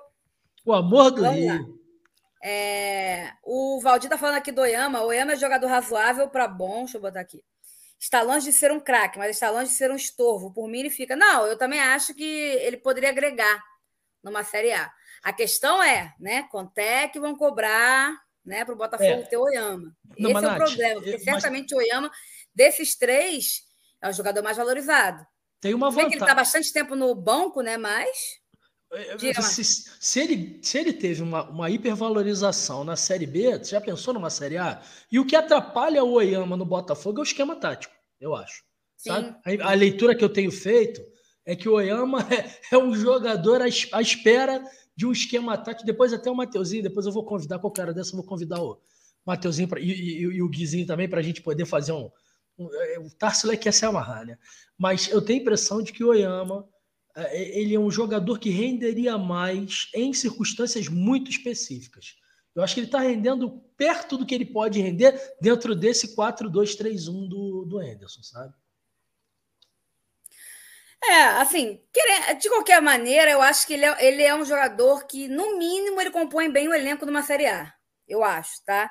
A questão é a questão financeira, que eu acho que o Mirassol vai querer meter a mão. Eu acho que o que pode, de repente, ajudar o Botafogo é algum tipo de contrato que o Mirassol fique com uma boa porcentagem de uma futura venda do Oyama. Talvez Sim. assim eles aceitem, porque o Botafogo é uma puta vitrine, ainda mais na Série A. Então, talvez eles aceitem negociar nesse sentido, com o Botafogo tomando um certo prejuízo financeiro caso o Oyama realmente né, estoure, vamos botar assim. Mas eu acho que com certeza o Botafogo vai ter que coçar bem o bolso para ter o Oyama. Aí a questão é pesar, né? Os pós, os contras, se realmente vai valer a pena, porque infelizmente, como o Gui falou, a gente está com o Pires na mão, então aí fica muito difícil. Nosso poder de negociação fica muito abaixo, né? Enfim. O Luiz Epes aqui tá, ó, Oyama, puxa os lançamentos lá de Gerson Canhal, tá caro. Luiz, Luiz, Luiz, olha, tá, hoje, é, hoje, é dia, hoje é dia santo. É um dos 10 dias daqueles do dia 18 ao dia 28, 10 dias santos. Sem heresias, por favor, hein, cara. Pelo amor de Deus. Queima ele, Jesus. O Sérgio está falando aqui sobre a questão de transmissão né, da Globo. Sérgio, assim, a gente. Acho que é o sonho de qualquer torcedor que não seja, talvez, de Flamengo e Corinthians, viver livre da Globo. Mas, querendo ou não, a Globo é o principal né, holofote do futebol. É só a gente ver como é que foi a, a tragédia que foi o Campeonato Carioca sem a participação da Globo. O Campeonato Carioca, para que já, já não estava bem com a Globo, sem a Globo, cara, parecia que nem estava tendo o Campeonato Carioca. Ficou totalmente no esquecimento. Foi assim. Então, infelizmente, a Globo ainda é um canhão muito grande né, a nível nacional. E aí o Botafogo teria que pesar os pós e os contras. Realmente vale a pena não negociar com a Globo? Alguém vai pagar mais do que a Globo paga, por mais que a Globo não pague o suficiente? É aquilo, né? Os clubes também se botam em determinadas situações, eles mesmos se complicam nas negociações. Então, assim, o problema é esse, né? É, manda quem pode, obedece quem tem juízo, né? Infelizmente, CBF, Globo, essa galera aí que tem o poder, e os clubes ficam, embora os clubes detenham, né? o entretenimento em si, que é o futebol, eles acabam ficando na mão aí dessas entidades. Então, assim, não é muito fácil falar, ah, rompe com a Globo, mas será? Não sei, sabe? Sinceramente, Exposição de marca, né, Nath? O, não, pois é. É Tem uma desvantagem parada. nesse processo de negociação. Questão de patrocínio, até mesmo de investidores, de royalty para o Newton Santos. Como é que fica sem um canhão como a Globo? Tem que pensar nisso tudo, né? Tem uma, tem uma desvantagem pesada aí nesse processo de negociação que o Flamengo já sinalizou que não vai aceitar receber a mesma coisa que o Vasco, o Botafogo e o Fluminense. Então, é. quer dizer, e aliás, foi quem nos levou a essa, a essa, especialmente os pequenos que, que seguiram igual gado, a, a negociação do Carioca, do Flamengo, né? Exatamente. Então, quer dizer, 18 milhões por, por esse estadualzinho de porcaria, pô, gente, pelo amor de Deus, estava muito bem pago. Né? Mas o é, Flamengo é, não aceita receber a mesma coisa. E eu não sei nem isso, sinceramente, eu não sei nem se os clubes receberam, porque a última notícia que a gente viu sobre isso, e depois caiu no esquecimento, foi que os clubes não tinham certeza se receberiam, né, da, da, da, da qual foi a, a, emissão? Nem sei, porque eu vi pela, pela aquele aplicativo da Record, foi a Record. Da Record, se receberia da Record, como é que Possivelmente, seria? a gente falando em gatilho contratual, tinha uns 10% do dízimo ali que os clubes não souberam, e aí é isso. o pagamento não foi realizado na totalidade. Então, assim, eu, cara, sinceramente, não sei nem se o Botafogo recebeu esse dinheiro, se tem alguma previsão de receber, não só o Botafogo, como os outros clubes. Então, cara, é muito complicado. Infelizmente, a Globo é um, ainda é um mal necessário. Sim. Cara, é muito difícil sustentar sem a Globo. O Sérgio está reclamando que eu não li o superchat dele, mas eu não tô Você quer que eu tô com ele, eu tô com ele na mão aqui. Tu quer, quer ah, que maravilha. O Sérgio Batista de Souza deixou um superchat para a Rádio Botafogo, dizendo que o Louco Abreu e o Túlio Maravilha são os ídolos dele e deram muita alegria para ele botafoguense. Entendeu, Nath? Sérgio, perdão, foi sem querer, não foi a minha intenção. Vamos junto, Sérgio. Mas está aqui lido aqui. Papai tá? Claudinei na área, viu, Nath? Teu, teu fã aí. que eu não estou vendo? Tá lá no fim lá. Papai Claudinei deixou um beijo aqui, disse que ama ah, gente. Ah, boa noite, seu Claudinei, querido. Um beijo para o senhor. Obrigada pela presença. Seu e Louco e Túlio, Louco e é Túlio vão fazer, vão fazer um jogo festivo no final do ano, vale ressaltar. Quem? Louco ah, e Túlio Maravilha. Muito ansioso. Esse seria bem legal. Seria realmente. Deixa eu ver se tem mais algum, algum chat aqui, algum superchat. É... Cadê, cadê, cadê? Manda os mulambos jogar sozinho? Ah, é. Isso é verdade. Uh... O, cara, o Valdir tá falando aqui ó, que o contrato da Globo acaba em 2024, aí ninguém vai querer pagar. Cara, é, é essa, essa situação aí. É, é, bem complicado. Esse negócio de falar é muito engraçado, né? O Flamengo foi eliminado ontem, né? Teve um, um vendaval, né? uma tempestade no Rio de Janeiro, vindo direto lá do, do sul do país. Cara, aí o pessoal botou no Twitter que o pessoal não perdoa. Cara, se você vê o tamanho da manchete que o jornal Globo deu, tu tem que pegar uma luva para tu achar. Cara, é um negócio. Eles nem disfarçam mais, tão ridículo que é. A gente sabe que se o Flamengo tivesse passado, ia estampar a primeira página. Eles botaram uma nota no cantinho, assim, Flamengo, tipo, é desclassificado. Cara, um negócio assim vergonhoso. Realmente é vergonhoso. Principalmente, eu acho que a mídia é, é, a parte mais, sem ser a parte da televisão, mas a parte mais do jornal, né? O Globo. Eu acho que esses jornais, assim, a, a Flapress, eles nem disfarçam mais, acho que ainda é pior do que a Globo, assim, sabe que é pior, Nath? TV. O editor de esportes do, do, do, do jornais do, do Grupo Globo é Botafoguense, é teoricamente Botafoguense, né? Pra, Eu sei quem é. bacana. é. Eu sei quem é. Mas tem, tem problema de dizer quem é, Guilherme? Não, a gente não, não gosta não de expor. Né? Não, tá é. beleza. Não, porque eu, eu, tenho curiosidade em relação a A gente fala é, em off. Você me fala. A gente fala em off. Fala em off. A gente fala em off. É. Ele tá no Twitter ah, direto. É o Márcio Guedes da nova geração. É, ele tá no Twitter direto. Contar com esse malandro, eu dou na orelha dele. Puxa a orelha é, dele. Tá Vem cá, meu irmão. Direto. Vamos conversar Inclusive, aqui. Inclusive, né, até a pé nós iremos, não é, não é isso? Até até mais iremos. Tem até a é. clássica capa que o Zico tá junto com o Cristiano Ronaldo e Messi. É, isso aí.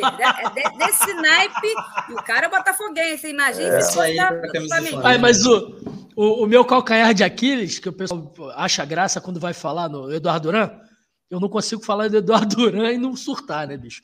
Eu chego, eu quero matar um, porra, começa a falar, aí bate o caboclo André Botafogo.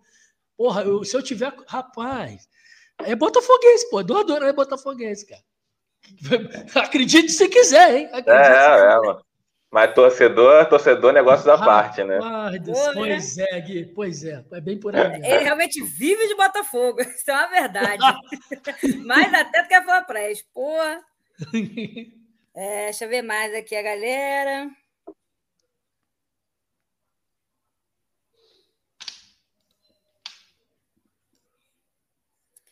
O tá falando que vai aqui para sair daqui, começar a dar uma palhinha. Estou dando uma palhinha para o chat, gente. Estou falando o tempo todo aqui no chat.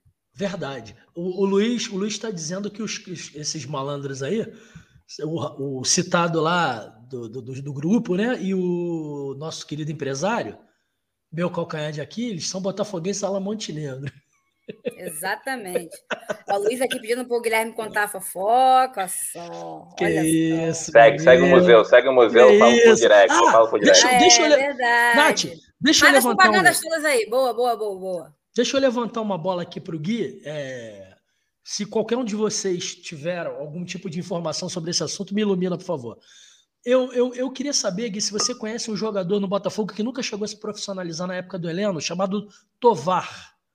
Você tem informações sobre esse jogador? Ó, esse aí a gente vai ter que dar uma busca boa no, tá. no, no, no, baú, no baú. Isso, eu vou te dizer por que eu me interessei por, por, esse, por esse jogador. Porque ele, ele foi estudante de medicina, uh, um, um, grande amigo, porque assim, eu, eu, perdi meu pai muito cedo e minha mãe sempre trabalhou desde criança, praticamente, e, e eu, eu praticamente fui criado pela minha avó. Então, os meus grandes amigos de infância um, um, um, grande amigo meu até apareceu hoje na live do Almanac, eu até me emocionei, o Luiz Antônio Rodrigues, que faz parte do Master do Botafogo. É, é, é, é eram, meus amigos eram muito mais velhos do que eu, né? alguns da geração da minha avó. E tinha um, eu, eu tenho um amigo chamado José Vaz, tricolor, que ficava três, cara, três horas e meia conversando comigo e falando sobre futebol dessa época. E ele falava maravilhas do Tovar, que viu jogar um meio-campo habilidosíssimo, com, com, com nível educacional enorme e pegava o bicho e dividia entre os funcionários do clube, nunca quis se profissionalizar e que diz ele que era um dos poucos jogadores que o Heleno de Freitas não xingava. Isso, é, isso, realmente é uma informação relevante. Entendeu? Então ele falou, é moral. Porra, pois é, ele falou, Marquinhos, o cara jogava tanta bola, mas jogava tanta bola e era uma pessoa tão bacana que o Heleno de Freitas o respeitava. Então, depois eu, eu, é, um, é um convite que eu te faço, a gente podia resgatar a, a história do Tovar lá no, lá no Fogão. Essa época do Heleno, né, do, do Botafogo, é os anos 40 ali, tem muita coisa legal, né? Até a, trans, até a própria transição do Botafogo Futebol Clube para o Botafogo de Futebol de Regatas e é, tudo do, mais. Do, né? do glorioso para o Botafogo de Futebol de Regatas, né? Então, assim, tem, tem bastante coisa mais interessante. Vou, vou, vou pesquisar sobre o nosso querido Pô, o Tiagão, o Tiagão, que é daqui, do, do, do, Quintal das Artes, lá do Quilombo da Serra, um, um espaço, um centro cultural do qual eu orgulhosamente faço parte. Ele é aluno de cavaquinho lá do espaço, é, de violão, perdão. Eu que quero que ele estude o cavaquinho também, tá vendo aí, Tiagão? Parte falho. Ele disse que se não se engana, o Tovar morou aqui em Terê. Olha que interessante. Deu até camisa pro pai dele. Pô, pô legal, vamos conversar sobre isso depois, Tiagão. Olha que legal, Nath, que, que coisa maluca. Pô, tem muita, muita coisa. Se você. Quem sabe pra caramba também dessas histórias é o Fábio Rocha e o Dupin também. São duas pessoas também que vão revirando assim o baú, o baú. O, baú. o Dupin é uma figura meio excêntrica, né? Os comentários do Luiz são fantásticos, Nath. Olha o comentário do Luiz. Nessa época do Tovar e do Heleno, o gajo já Pô, que maldade com o velhinho, cara. Pô, isso, é, é sacanagem, com o gajão, pô. Isso é uma sacanagem. Falando em Rocha, que você citou aí, Nath, hoje o, o volante Rocha, que jogou no Botafogo de 80 até 82, de cabelo louro e tal, Cara, meu faria aniversário hoje. Faria aniversário hoje, 65 anos, caso estivesse vivo. Grande, grande volante, ele chegou aí, chegou aí a, a seleção brasileira, Sim. foi estava naquele time do brasileiro de 81 que o Botafogo foi operado por Braulio Zanotto. É, e tá aí a, a, a menção honrosa ao Rocha. Gui, foi meu primeiro. É muita, é muita gente boa. Se for Rocha, então, é melhor ainda. É muita é gente. É verdade. Boa. Mas quem, quem viveu a década de 80, né, fala muito isso, assim, que o Marquinhos falou, né? O Rocha foi o primeiro ídolo, foi o ídolo de uma galera, assim, num, em não, tempos não era, de vacas magras, não, né? Não era nem o craque. É, mas pela raça, né? Por ser um jogador. Cabeça de área que para negociar é. com ele não tinha muito negócio, não. Pô, com é. aquela cabeleira branca, né, meu irmão? Espetacular, cara. Espetacular. Me chamava muita atenção. E o pessoal achava graça, que eu era criança. O pessoal achava graça que eu, que eu achava o Rocha espetacular. ó, vou botar aqui, ó. O Tarfo, que está acompanhando a live, recuperou uma foto do Tovar. Mandou aqui pra gente. Eu vou botar Ô, aqui para a galera ver, que eu também não conhecia. Fala, fala pro Tata, não fala pro Tata me convidar para amanhã, não, que senão eu vou, hein? Ih, rapaz, aí, ó. Esse aqui, ao lado do Heleno. É exatamente, exatamente. Aí. Esse rapazinho aí. Esse é o, esse é o doutor Tovar, ele é. E a pose do nosso Helena, hein? A beca do nosso, do nosso que atacante. espetáculo, né, rapaz? Esquece. O mão, o mão da porra. O mão da porra, é verdade. tá vendo? RB também é cultura, ó. O Adalto tá falando que o Rocha é o Mendonça, ídolos dos anos 80. Verdade. Ó, o Douglas falando que é Linho, Berg, Eloy, tempo bom o MP, também. MP tá me sacaneando aí, Nath. Ele tá, tá, ele tá duvidando que eu disse que em 81 eu era criança.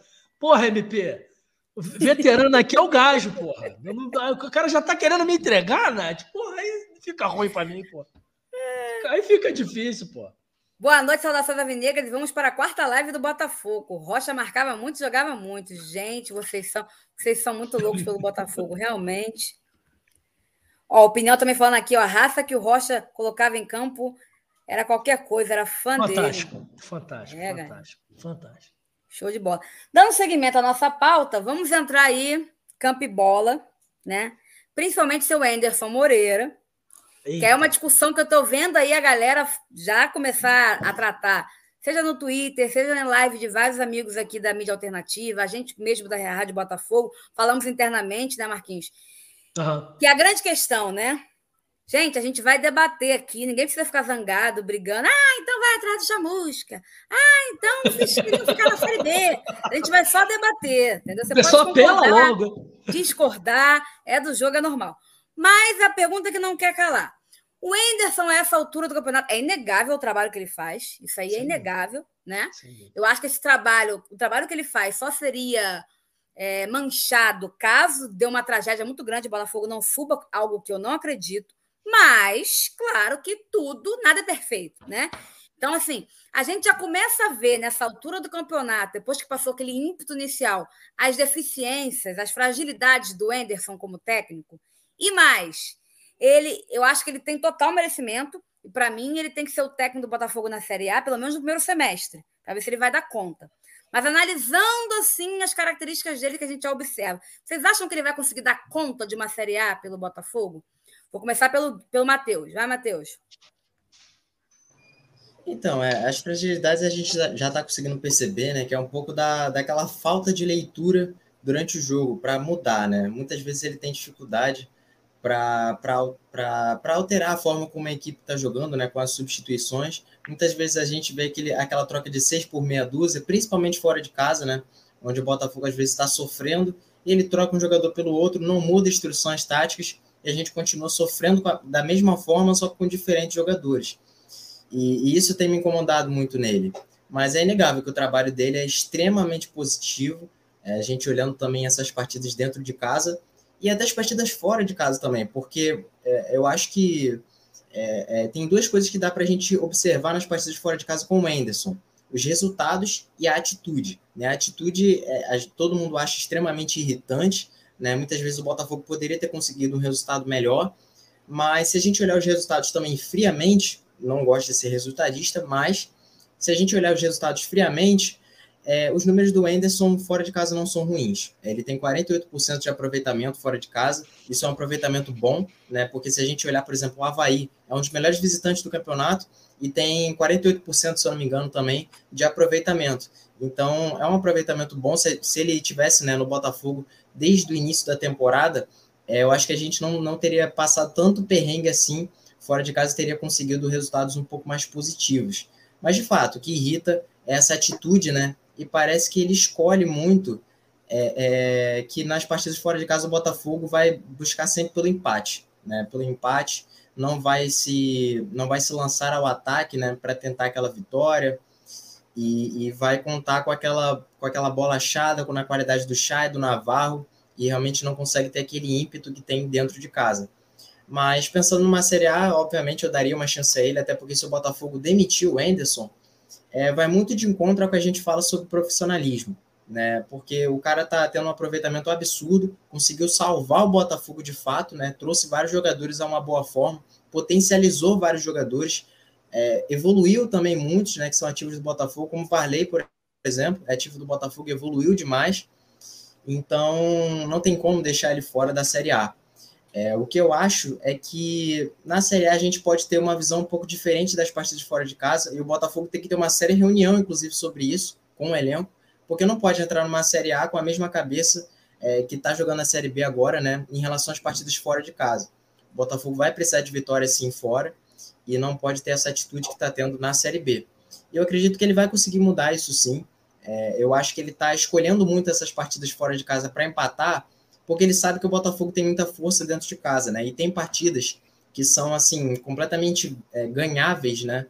Até a reta final do campeonato que podem garantir o nosso acesso. Então ele tá, eu acho que ele está muito sentando nesse desempenho é, é, dentro de casa e esperando, né? Aquele empatezinho fora para poder para poder continuar com esse bom desempenho. Mas de fato, o Anderson é um técnico que está fazendo uma temporada muito acima da média, né? Do que a gente esperava não é à toa que, quando o nome dele foi anunciado, muita gente achou ruim, né? Então, foi de fato um, um tiro certo do Botafogo. Ao meu ver, era um tiro no escuro, mas ainda bem que foi um tiro no escuro, no escuro no certeiro, né?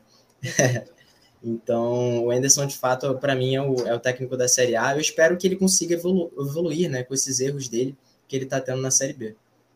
Mas vocês acham que é uma, que é uma questão. É deliberada? Tipo, você acha que a gente escolhe de forma deliberada quais jogos e bem ou não fora de casa, ou se já não é uma coisa entranhada no elenco? Porque, por exemplo, a gente vai falar aqui sobre a questão dos jogadores que ele tem posto em campo, né? Tem a questão aí do, do, do Diego, a questão do Marco Antônio, mas independente disso, independente da gente questionar, por exemplo, o Marco Antônio é, não ser titular, o time que ele for jogar contra o, o Goiás foi o mesmo time que jogou contra o Brusque. Então ele repetiu o time e o time não conseguiu performar da mesma forma. Então será também que esse time não está com essa dificuldade de virar essa chavinha fora de casa? É, eu acho que eu, eu acho que passa muito por isso sim, mas eu vejo muito pelas instruções, né, táticas, porque mesmo o Botafogo repetindo a escalação, a forma como que joga fora de casa é diferente. O Botafogo não consegue fazer aquela saída de três que faz sempre, né? E acaba tendo dificuldades até na hora de, de, de participar na parte ofensiva. Eu vejo muito pelas substituições também, porque dentro de casa ele consegue fazer substituições que surtem efeito. Ele muda às vezes as instruções, muda jogadores de lado. Fora de casa isso não acontece com tanta frequência. Então acho que é muito por esse pensamento de querer o um empate, né? Ele viu que o Botafogo é mais conservador fora de casa, você acha? Exatamente, muito conservador. E eu acho que a, a, a, não entrada do Ronald, por exemplo, na partida contra o Goiás, foi muito disso, de ser conservador, né? Porque se ele coloca o Ronald, o Botafogo teria muito mais força ofensiva. Teria o Marco Antônio, né, que acabou entrando bem, conseguiu dar um calor ali, mas estava sozinho. Então, se ele coloca os dois jogadores ali, eu acho que o Botafogo até poderia conseguir um golzinho. Mas foi por essa, foi muito por essa, por esse conservadorismo dele, né? Até porque o Goiás também estava batendo muito e ter o Ronald machucado de novo não seria nada bom. E aí, meninos? Vai lá, Gui. E Marquinhos, digam lá. É, eu, cara, me incomoda assim bastante essa cautela excessiva que o Anderson tem nos jogos fora de casa. Mas também é preciso contextualizar que na Série B é, é, existe uma, uma competição muito específica, né, muito peculiar, tanto no, na questão de como cada jogo é abordado, especialmente fora de casa, né, é, jogos estratégicos que você precisa pontuar. Então, é, certos jogos, assim, principalmente esses últimos, né, contra Goiás e Cruzeiro, claramente viu que o Anderson foi para jogar pelo empate. E isso não é, é dentro de, dessa, desse jogo de sobrevivência que é a Série B, eu nem vejo como demérito, mas como estratégia mesmo, né? Tanto que você viu quando a gente fez isso contra o Cruzeiro, o clube entrou em crise no dia seguinte tinha a nota dos jogadores, porque acabou qualquer tipo de perspectiva de subida. E aí, contra o Goiás, mesma coisa, os caras encararam como guerra. A gente conseguiu um empate, eles demitiram o técnico no dia seguinte. Já, foi, já é menos um ali brigando com o mesmo ímpeto. Verdade, então, o Edson está demitindo geral. Você vai minando os adversários com, é, com esse jogo talvez é, mais seguro, mais cauteloso. É, isso é, é, é, é, um pouco chato de ver, com certeza. E, mas eu acho que existe uma estratégia por trás disso e que também a gente está falando do futuro do Botafogo, que o acesso é fundamental. Então, todo mundo ali sabe o quão importante é esse acesso e que o time do Botafogo não é maravilhoso a ponto de, de se dar esse luxo de, de, de jogar um futebol vistoso, muito ofensivo e tudo mais. Mas aí, dentro desse contexto todo aqui, que, que a gente está abordando, acho que ele pode ser mais flexível e abrir um pouco a cabeça. Mas isso não parece ser muito a do Anderson. Ele é um treinador notabilizado por ser um pouco teimoso, por ter uma abordagem até mais, mais pragmática né, em relação ao jogo. É, teve isso na última passagem dele pelo Fortaleza, que ele chega no final do Brasileiro na Série A, consegue alguns bons resultados, livra o time do, do descenso, começa o ano com um estilo de jogo bem parecido e é demitido porque o Fortaleza queria algo mais. Só foi conseguir agora com o Voivoda, né?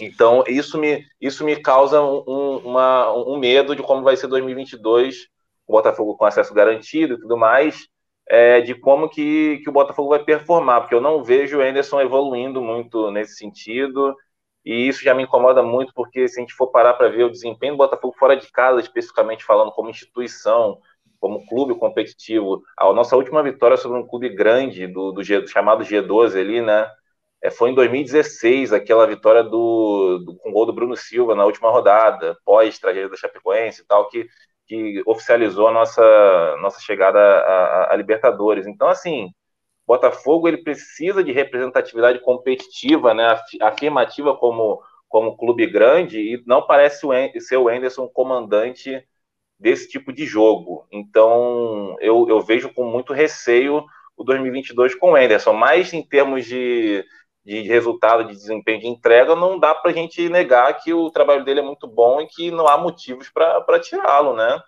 É, é, é, tudo é questão de planejamento e de expectativa que o clube tem, né? E, e o Henderson precisa saber disso e precisa também trazer um, uma, um retorno em relação a isso. Ó, então vamos lá, vamos, vamos traçar, vamos traçar bem, a gente vai fazer isso, isso, aquilo.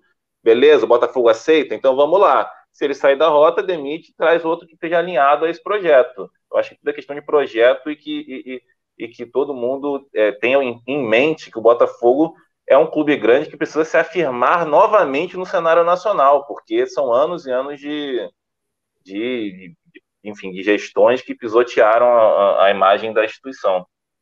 A questão, só para mostrar para você, professor, só para concluir da minha parte, Sim. essa questão de projeto, Gui, eu não acredito, quem, teoricamente quem teria esse projeto seria o Freeland, eu não, não acredito. Eu acho que ele que é um treinador que garante o cargo dele.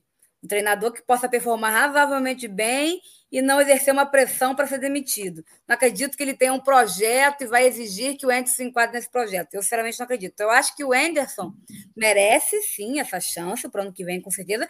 E aí eu acho que ele vai ter o Carioca e talvez o começo, a metade da Copa do Brasil, para mostrar se ele consegue deixar o Botafogo minimamente competitivo. Claro, ninguém aqui vai ser ingênuo de achar que a gente né? Pode até acontecer, mas a gente não vai ser favorito para ganhar uma Copa do Brasil nem nada do tipo. Mas a gente conseguir pelo menos ir para as finais do Carioca e avançar um pouco mais na Copa do Brasil, não ter um, um, um jogar, né? Um futebol que seja minimamente agradável, não seja.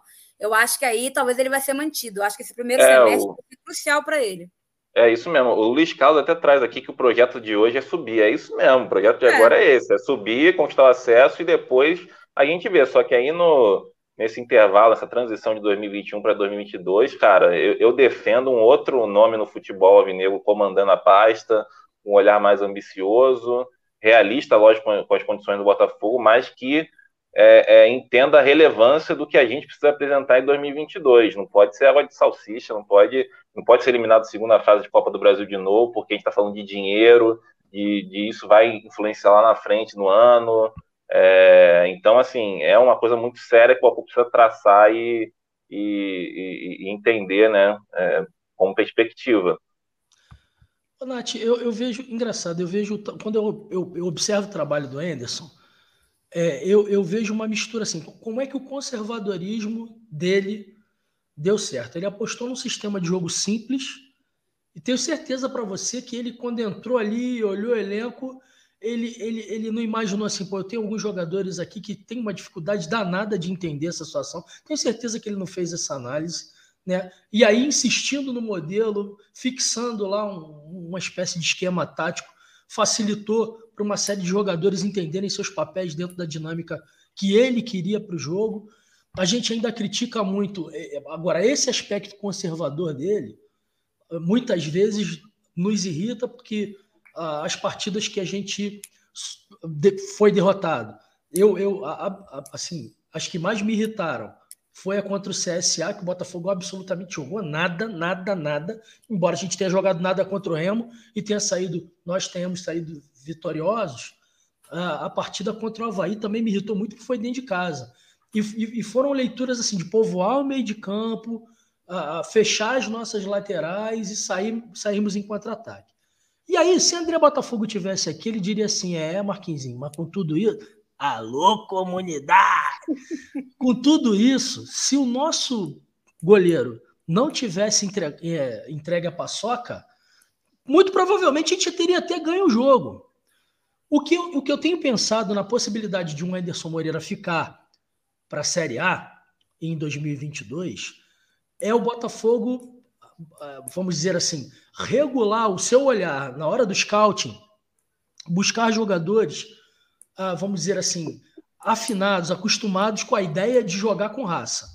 Se o, o Anderson Moreira, se for com o Anderson, o Anderson Moreira para disputar uma Série A, que monte um time guerreiro, de gente que, que corre até, sabe, deixar o sangue, deixar tudo em campo, aí passa a ter alguma chance. Porque... E com personalidade, né, Marquinhos? A gente vê também que muito. nesse time do Botafogo, não sei se você concorda, tem uma galera ali que não sabe jogar sob pressão, que se encasqueta todo. O Varley é um deles, o Diego Loureiro não precisa nem falar, enfim.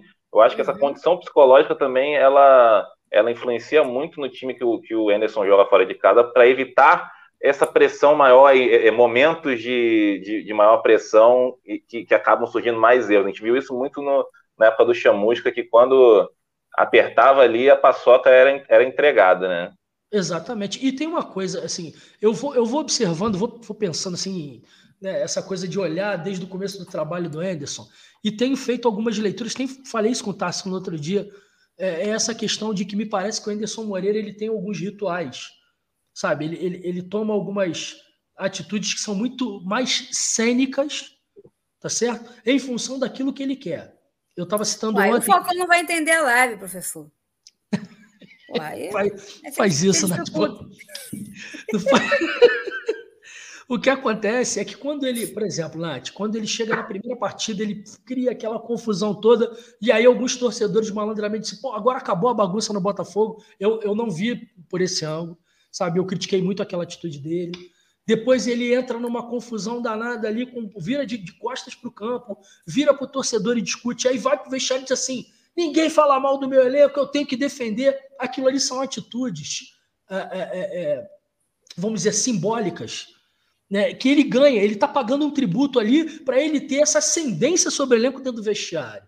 Né? Na semana, naquela mesma semana que ele virou de costa para o campo, de costas para o campo e, e, e discutiu com alguns torcedores, ele veio, não pediu desculpa, é bom que se lembrem disso, tá? Uhum. E disse que não admitia, porque só quem está aqui vendo, vê como é que esses meninos se entregam, como é que eles trabalham com seriedade. Aqui só tem gente séria, trabalhadora, e, e nisso ele acaba ganhando o elenco. Quando ele toma atitudes, na minha concepção até, tá falando isso hoje com o Marac, quase que desesperadas. Eu preciso ganhar mais opções. Qual é o clube de Série A que tem três laterais em cada posição? Na lateral direita na lateral direita, na esquerda, portanto. Não tem. Que faz um rodízio, eu digo assim, pô, sabe o que mais, cara?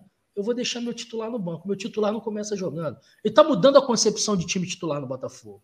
Né? Embora haja situações, como o Mateuzinho falou, que ele, ele precisa mexer naquela equação. Pô, cara, essa equação do jogo contra o Brusque resolveu, fechou, você chegou ali no resultado, beleza. Aqui, contra o Goiás, aquele segundo tempo contra o Cruzeiro, que o Cruzeiro, especialmente depois da, da, da segunda metade do segundo tempo, já estava, como disse, como é que eu, eu gostei do termo que o Gajão usou ontem, galinha morta. Bicho, vamos ganhar o jogo, porra. Já tirei o, o Chay. Beleza, tirei o Chay. Né, e botou o Luiz Henrique. Aí a coisa começou a voltar a ficar equilibrada. Naquele momento ali, a gente esperando que entrasse o Ronald, e, pô, Nath, eu fico ali nos grupos e tal, era unanimidade, pô, cara, a gente tem que agredir. Aí a bola do jogo caiu no pé do Barreto. Né? Então são coisas, são aspectos do conservadorismo do Anderson que a gente precisa entender. Agora a gente tem aí uma sequência de seis partidas, eu acho para mim que não serão partidas fáceis, a começar da próxima, contra confiança, né? Não, não será uma partida fácil. Tenha confiança, Depois... professor. Tenha confiança. Sim, não, mas eu tenho, Nath. Eu, eu, nós vamos ganhar do confiança. Mas você vai ver que não vai ser. Eu, cara, estava uhum. preparado para passeio. Não será passeio. Pode até vir a ser. Mas para ser passeio, esses meninos vão ter que fazer a coisa acontecer. Não é porque vai cair, não vai cair no colo do Botafogo, como até uma outra partida aconteceu. Uma expulsão lá, pronto. Aí o Botafogo conseguiu impor sua me melhor técnica. Não, convenhamos, Vasco... Marquinhos, agora, né, nesse momento da Série B, é, rola aquele incentivo por fora que a gente sabe que existe, a famosa mala branca. Não, o que vai falaram, ter né, agora? O que vai ter? Né? O que vai ter nesse fim, meu filho? Pô. Pois é. E tem outro porém, Marquinhos, que pode dificultar muito o nosso jogo para confiança, que é isso aqui, ó. Isso é, eu... aqui eu tenho, eu tenho medo do Chay não ficar só fora do jogo contra o Confiança. Eu não escalaria, tá, Nath? Embora, assim, eu, eu, eu, eu cheguei à conclusão, não sei o que, que o Mateuzinho pensa a esse respeito, mas eu tenho quatro jogadores no time titular do Botafogo que o Anderson não poderia se dar o luxo de fazer um revezamento. Né? São eles: Carly, Barreto, vou te explicar por que, que não. Chay e, por motivos óbvios, Rafael Navarro. Navarro. Por que, que eu não posso substituir esses quatro? Porque eu não tenho ninguém que faça essas funções. Entendeu? Eu posso trocar o Hugo pelo Carlinhos ou Carlinhos pelo Hugo de acordo com certos objetivos. Eu posso trocar o Jonathan Lemos pelo Daniel Borges e até o Daniel Borges me surpreender. Eu, que, que sempre bato no Daniel Borges. Aí o Daniel Borges contra o Búzios que me mostrou uma coisa que eu ainda não vi, havia enxergado nele, que é essa questão da, dos passes mais longos e tudo mais. Entendeu? Me pareceu muito bem naquela partida e pô, falei, opa, Queimei minha língua com o Daniel. Que bom. Graças a Deus. O Tássilo também fala muito isso. Continue queimando minha língua, por favor. Porque o que eu quero é continuar cornetando. Né? Então, Nath, assim, é, é, é com esses quatro jogadores não há o que fazer. Porque, o primeiro, se sair o Carlos, entra quem? Eu não posso botar o Lucas no lugar do Gilvan. Entendeu? Até por conta desse ritual que, o que o Enderson. Exatamente. E o Enderson manja disso aí. Isso aí é, é, talvez seja a grande valência, o grande mérito do Anderson Moreira no Botafogo. Ele ganhou o vestiário. A partir ele do momento rápido, que ele ganha, inclusive, né? Que ele ganhou rápido. E na segunda exatamente. partida, os jogadores já falam com quem está fechado com ele. É. Compraram, compraram a ideia dele. Então, aí, dizer, eu não tenho ali um cara para o lugar do Carlos. Eu não posso botar o Lucas. Se eu botar o Lucas no lugar do Gilvan, pode ser que eu comece a perder isso aí. No lugar do Barreto, é porque não tem ninguém que faça essa função. Eu até falei no Almanac hoje que o mais próximo de todos os jogadores dentro do Botafogo de Futebol Regata seja o Guilherme Liberato, do Sub-20. Que aí tem mais, muito mais bola do que o Barreto, tecnicamente falando.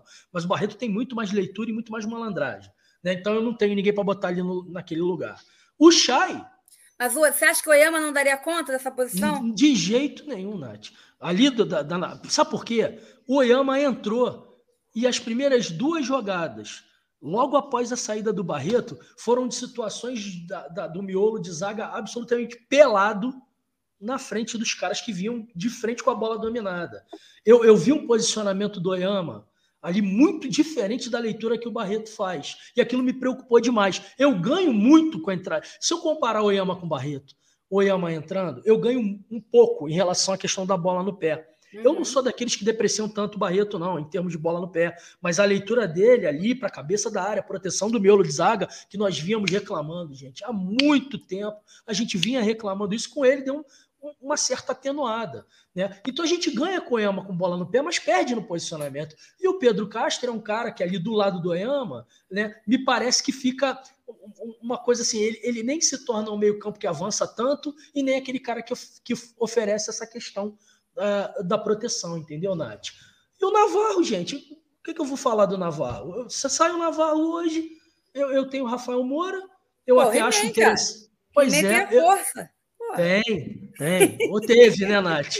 Esse He-Man aí eu vou te falar, é um caso muito sério. Ele, tá, ele, ele, ele, ele tava. Bom, deixa pra lá, eu vou falar besteira, não. E o, o Gabriel Conceição, que é do Sub-20, que é um menino forte também, com uma certa velocidade, né? Mas assim, Rafael Navarro, gente. Não dá pra jogar numa fogueira dessa também, né? Não pode, não pode queimar o menino, entendeu, Nath? Então esses quatro aí, para mim, são insubstituíveis nesse, hoje, nesse momento. E, assim, tem a questão do Chay, que o que me preocupa, na verdade, é, no Anderson, no trabalho dele como um todo, e nessas partidas aí, ainda mais que a gente não vai ter o Chay, é que eu sinto, eu sinto falta do Anderson, e acho que o Matheus pode falar bem sobre isso. É, uma, o Anderson ele não muda, ele não consegue variar esquema tático. Ele só troca peça. Exato. Isso eu acho complicado, porque assim, ah, ele bota um time, o time vai bem. Mas se o time, por exemplo, for marcado, o, o time adversário conseguir fazer a leitura e anular, ele não vai ter condições, ele não consegue, até agora ele não mostrou isso, variar o esquema tático para tentar, entendeu? É, é, enganar o, o, time adversário, ou mudar, ou causar uma surpresa. Ele vai trocar peças. Se as peças entrarem bem e derem conta do resultado, beleza. Senão, a gente não consegue sair né, da onde a gente parou. Na Série B, como os níveis, os times são bem nivelados por baixo, a gente tem talvez o melhor elenco da Série B, a gente ainda consegue é, geralmente reverter a situação ou melhorar muito só com a troca das peças. Mas na Série A, eu acho que a gente precisa de um técnico que tenha mais inteligência tática, que tenha mais variedade tática, e eu não consigo ver o Anderson fazer isso. Eu espero que ele queime minha língua, né, que ele evolua nesse sentido, que ele com um elenco melhor, com peças melhores, consiga fazer isso. Sim. Não sei, tem minhas dúvidas, mas também não vou criticá-lo antes de ver a coisa acontecer. Mas falando agora de Série B, me preocupa porque eu não consigo ver, não consigo ver ele saindo do 4-3-2-1 ou do 4-2-3-1 que ele joga e mudando e, e, e formando um time, botando um time que não seja tão dependente do Chay. Eu acho que ele vai só querer trocar seis por meia dúzia e aí vai entrar quem? Luiz Henrique? Essa é a grande questão. Tem um aspecto interessante, Nath, que eu queria propor para vocês pensarem também, que vamos dizer aí, eu, se você me perguntar hoje, eu tenho sérias dúvidas se o Anderson deveria ficar para uma possível, para mim, quase certa Série A.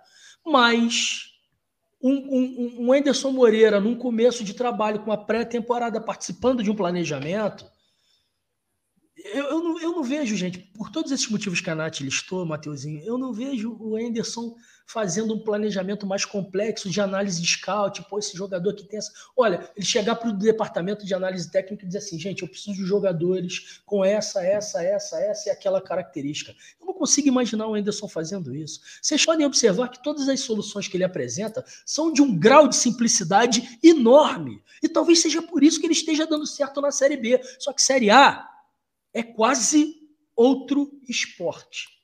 Não é o mesmo esporte. A diferença de Série B para Série A é monstruosa. Então, eu não acredito que o Botafogo, Nath, nesses quase, nessas, quase, nessas quase 19 semanas, do começo da temporada até o começo da Série A, que o Botafogo tem para montar um elenco de Série A, que ela, que, que, que, assim, a direção do Botafogo, a administração de uma maneira geral, consiga encher o Botafogo da qualidade técnica que é necessária para disputar uma Série A. Então é por isso que eu estou dizendo a vocês: se o Enderson e a equipe dele tiver um mínimo de inteligência e de pretensão de permanecer no Botafogo para a Série A, ele não vai apostar no, na, na, qualidade técnica de um time. Ele vai apostar na entrega, na raça. Porque é isso que a torcida do Botafogo quer identificar no time. Né? A qualidade técnica, meu irmão, é, é, é, é luxo. E o Botafogo, na condição em que está, são poucos os luxos que o Botafogo pode virar, entendeu? A almejar. E certamente a condição técnica é condição ulterior, meu irmão. A gente tem que entregar a raça. E tem que ser. Ah, é, é, é, é, o Botafogo tem dificuldade de jogar e ganhar, beleza, mas vai ser muito difícil de chegar aqui e ganhar da gente também. Especialmente na raça. E aí, Matheus, eu quero ouvir, né? Como a gente monta um time sem o Chay? Diga aí, Matheus. Descasca aí esse, esse pepino. Então, antes de entrar de cabeça nesse assunto, eu só queria comentar um pouquinho sobre o Marquinhos falou, é, e eu concordo muito, né? Porque a Série A, de fato, parece muito outro esporte, mas de fato planejamento é o mais importante, né? Porque se a gente olhar, por exemplo, para o Cuiabá, América Mineiro, são equipes que, que estão assim, muito longe da zona de rebaixamento e estão fazendo uma Série A muito justa, né? E eles não têm jogadores incríveis, não têm técnicos incríveis, assim como o Botafogo também não vai ter na Série A. Eu não vejo uma distância muito grande do elenco do Botafogo que tem hoje para o elenco, pro elenco de Cuiabá e, e, América Mineiro, por exemplo. Então, de fato, é ter muito planejamento. É uma, uma coisa crucial que o Botafogo vai ter que ter é fazer uma leitura para contratar um centroavante que seja o mais próximo possível do que o Navarro desempenha hoje. Não adianta você olhar qualquer centroavante que seja fazedor de gol. Igual tem que ser dois, Matheus. Exato, é, é verdade, verdade. Exato, Ainda tem isso. Vão ter que ser dois. E, e, e para o esquema do Anderson, né, não basta você trazer um centroavante de área que seja, seja matador, sabe? O cara precisa ter movimentação. Então, o Botafogo vai ter que fazer muito dessa leitura e o Anderson vai ter que participar muito. E eu acho que o Anderson pode até, pode até ir bem nisso, mas me preocupa também, né? Me preocupa, é, é, principalmente porque muitas vezes as, as, soluções que ele dá são simplistas. Uma coisa que me agradou né, foi a solução que ele deu, por exemplo, para a lateral esquerda. Né? Ele indicou o Carlinhos, e o Carlinhos ele tem características muito boas para o que o Botafogo precisa hoje para o lateral esquerdo, que é ser aquele lateral é, é, que, que ataca mais, né? não fica tanto na defesa, é, e o Carlinhos ele tem desempenhado um papel tático importante, então foi uma boa indicação do Anderson, a do Luiz Henrique nem tanto, né? Mas agora falando sobre essa questão do Chay, é, eu acho que o Botafogo contra o Confiança vai ter uma grande chance né, de testar um esquema novo o que pode ser positivo por um lado, mas negativo por outro, porque sim, o Botafogo é, é, testando um esquema novo, dando certo, mais uma opção, mas dando errado. Mas você acha que ele aí... vai ou ele vai só substituir o Chay por alguém? Cara, eu diria que assim, com 99% de certeza que ele só vai substituir o Chay. Mas o que eu faria, né? Isso foi tema de ontem, Matheus, na live. Isso foi tema da live. Todo mundo falou exatamente o que você falou. Todos nós falamos isso. Pois é. Então, o que eu faria seria utilizar o Pedro Castro e o Ema juntos, né? E o Barreto. Eu faria um trio de volantes, né? Onde a gente faz aquele V, onde o Barreto é o jogador mais recuado, e a gente tem o Ema pela direita e o Pedro Castro pela esquerda, fazendo aquele trio. Os dois podendo né, fazer aquela, aquela rodagem de quem vai mais à frente, participar como meio atacante. Às vezes pode ser o Ema, às vezes pode ser o Pedro Castro, até para não sobrecarregar muito, muito esses jogadores, né? E até porque eu acho que a gente tendo Marco Antônio numa ponta e o Varley na outra, a gente consegue potencializar muito as pontas. Eu acho que botar o Marco Antônio, por exemplo, como meia para substituir o Chay pode prejudicar um pouco ele, né? Porque o Marco Antônio ele tem desempenhado um papel muito bom atuando pelas pontas. Ele consegue fazer essa movimentação muito boa e a recomposição dele também é boa. Então você colocar ele como meia atacante mata não só uma opção na ponta, mas também acaba prejudicando um jogador que não consegue desempenhar um futebol muito bom no meio. Então eu faria isso, cara. Não utilizaria esse jogador, é, é, esse meia, né, que fica atrás do Navarro, colocaria os três volantes ali e, e fazendo, dando essa instrução, né, de desde fazer esse revezamento de quem sobe mais. Essa é minha abordagem, né, caso não, não, não desse certo, aí eu voltaria para o esquema antigo, né, é, tiro um desses volantes, coloca um jogador mais à frente, aí de fato vai ter que quebrar a cabeça para quem vai entrar ali. Talvez você coloque o Diego Gonçalves na ponta, aí você. Qual é o outro também é, que tem o. Aí você que coloca... não é para tempão. É, então, para mim seria você tirar um. Matheus é, Friso. Uma opção não, minha seria você tirar não, um volante e colocar o. É, o. Cezinha? Caraca. Não, não, não. O outro. É, é, é, eu já sei quem é e é quem eu defendo para ser essa reserva do Chay, Felipe Ferreira. Felipe, Felipe Ferreira, Ai, né?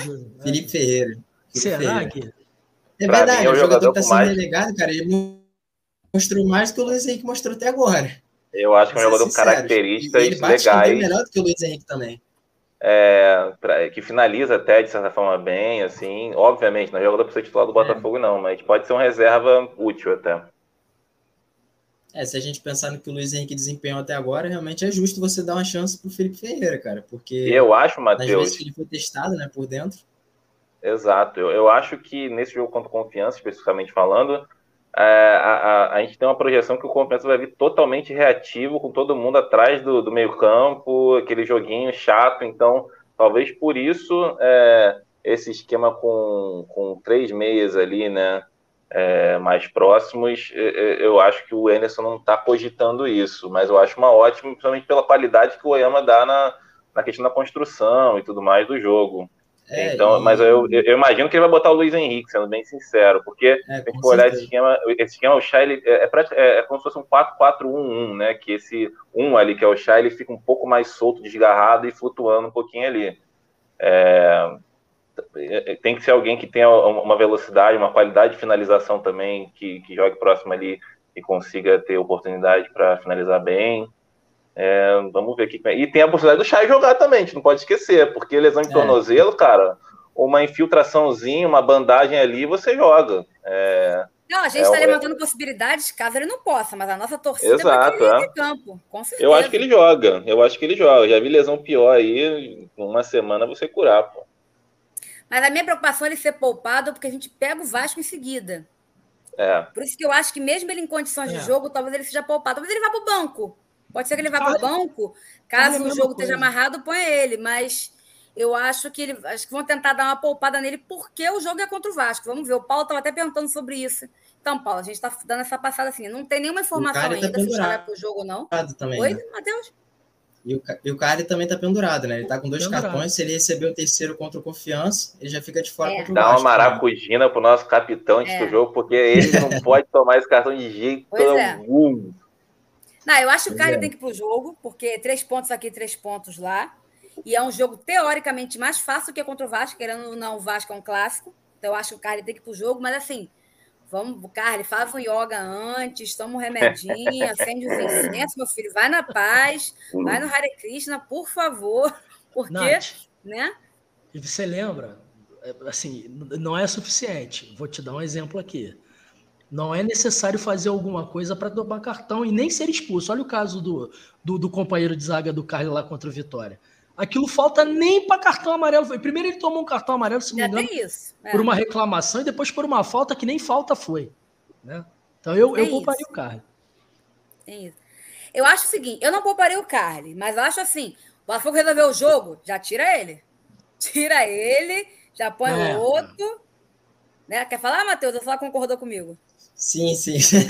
Concordei também, mas, tipo, uma coisa que eu tava falando ontem na live do Fabiano, inclusive, e que, assim, muita gente discordou, muita gente concordou, ficou aquele meio a meio, né, nesse papo justamente de poupar o Carly.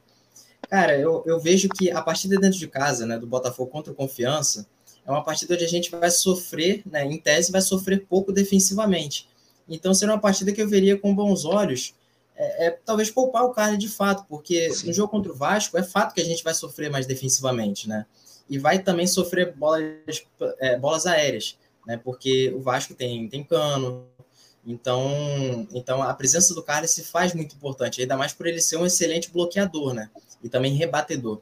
Contra o Confiança, a gente não vai ter muito isso. E o Botafogo já conseguiu vencer partidas dentro de casa com o Gilvan em campo, né? Conseguiu vencer o CSA, venceu o próprio Vasco dentro de casa com o Carlos em campo. Então, assim, ter o, ter o Gilvan em campo também não é sinônimo de derrota. E eu acho que o Botafogo também não pode. É, é, é sinônimo de emoção. Aguenta coração. É verdade. Testa um pouquinho mais o coração, mas eu acho que o Botafogo também não pode colocar a presença do Carly como algo determinante do funcionamento é, do sistema defensivo do Botafogo, sabe? Tem que funcionar também sem a presença do cara, ainda mais no jogo onde a gente não vai sofrer tanto. E só para concluir aquela parte da, né, é, é, do, do, esquema do Botafogo sem o Chay, é, ali, tipo, eu falei que eu utilizaria os três meias, né? E pensando numa fase ofensiva, eu veria que o Botafogo conseguiria até sufocar bem o confiança, né? Porque na fase ofensiva a gente teria o Barreto recuando mais, e aí a gente pode avançar também o Pedro Castro e, e o Oyama juntos. Então a gente tem aquela linha de quatro, né? Do Marco Antônio pela esquerda, o Pedro Castro fechando pelo meio, o Oyama pelo meio e o Vali pela direita e o Navarro mais avançado. Então aí a gente consegue fazer essa, esse sufoco, né? Onde, onde consegue é, empurrar bastante a equipe adversária para dentro da sua área. Mas, fato, assim, é algo que eu acho que o, que o Anderson não vai fazer. Ele deve muito bem só trocar é, é, os jogadores, né? Não deve mexer no esquema do Botafogo. Gui, quer acrescentar alguma coisa? Não, acho que, é, acho que é isso assim que a gente abordou aqui. E o ponto que a gente fala de poupar e tudo mais, projetando o jogo contra o Vasco, né? Mas também não pode esquecer que o contra confiança é final de Copa do Mundo também. Então é. Tem, tem, que ter foco total também, não tem essa. Porque imagina um tropeço contra o confiança, para você recuperar contra o Vasco lá é muito mais difícil, né? Então, é. pode ser o jogo, o jogo contra o Vasco pode praticamente deixar a gente com acesso pronto, né? Quase oficial, né? Virtual, virtualmente é, com, com, a, com acesso. Então. Não, eu entendo, eu entendo quem diz que tem que poupar, eu entendo quem diz que não tem. Realmente é uma decisão dificílima. É uma decisão muito difícil. Assim, eu, nesse momento, eu botaria o cara pelo menos no primeiro tempo para ver se a gente garante logo o resultado e depois tira ele. Eu. Mas eu, eu concordo com o Marquinhos se quiserem prejudicar o Botafogo, se o cara ele der um espirro, eles vão dar um jeito de dar um cartão é. amarelo. A gente conhece. Ainda mais que sabe que o próximo jogo é contra o Vasco, né, Nath? Então, é, então assim, é, é, é, realmente uma decisão bem difícil. E aí, falando sobre a questão do time titular, a gente tem aí algumas. É, como é que qual seria a palavra certa? Não sei, vai fugir da minha. Eu tô igual a Manac, eu esqueço tudo, tô com problema de memória. O Almanac vive falando lá, caraca, esqueci, não sei o quê. Mas é, a gente tem algumas questões aí nesse time titular, que é o Diego Loureiro, que acho que é unânime aqui, que. Assim, não sei se é unânime, mas acho que é unânime entre nós quatro aqui que ele deveria. Não dá para ele ser titular do Botafogo. Eu acho que essa questão do gatito está se arrastando de uma forma muito desnecessária. Acho que o Botafogo poderia ser mais transparente com a situação do Gatito. Esse papo Sim. de que não tem que pegar ritmo de jogo, não dá para voltar. O jogador só pega ritmo de jogo jogando. Como é que o, que o, o Daniel, o Diego Gonçalves tem que jogar para pegar ritmo de jogo e o Gatito não pode? Então, assim, sabe, é, é uma, umas coisas que ficam muito incoerentes. A gente tem a questão da lateral é, direita e aí também eu já peço, já pego o gancho para falar do, do, lateral direita, não, lateral esquerda. Já pego o gancho para falar do Hugo. Saiu a reportagem agora que a renovação de contrato do Hugo está muito bem encaminhada. Né? Então ele vai renovar. Não, não, na matéria não diz por quanto tempo, nem o valor, mas ele vai ter um aumento ali salarial, porque ele hoje ele ganha como jogador da base. Eu queria a opinião de vocês sobre peças como Diego Loureiro, é... Diego Gonçalves a renovação do Hugo, né? Então, assim, é, eu acho que no geral é isso. Acho que esses são os principais é, jogadores que a galera mais tem essa, né, essa, esse problema aí. O que vocês acham disso aí? E qual seria o time de, ideal para vocês para entrar em campo para começar o jogo contra o Confiança? Vou começar pelo Gui dessa vez. Vai, Gui. É, só um parênteses aqui, né? O Opinião Botafogo estava trazendo no chat que o Brasil de Pelotas está ganhando de 2 a 1 um do Náutico, dois gols do bom Renatinho, meia que jogou aqui no ano de 2018. Que momento, que momento. É, sobre o Hugo, eu acho um, enfim, a gente está falando do Hugo e também de alguns outros jogadores, né?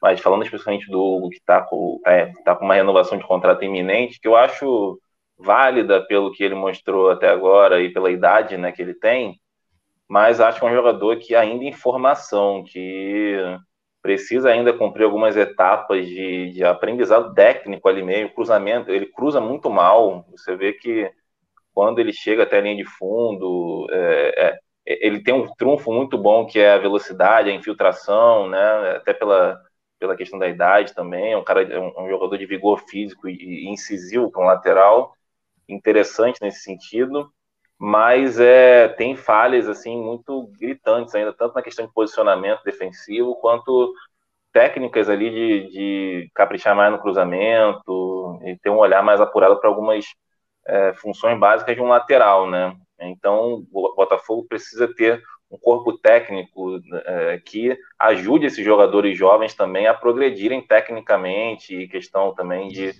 de, de inteligência ali, de posicionamento e tudo mais no time de cima, porque a gente vê muito garoto subindo ainda, muito cru, né?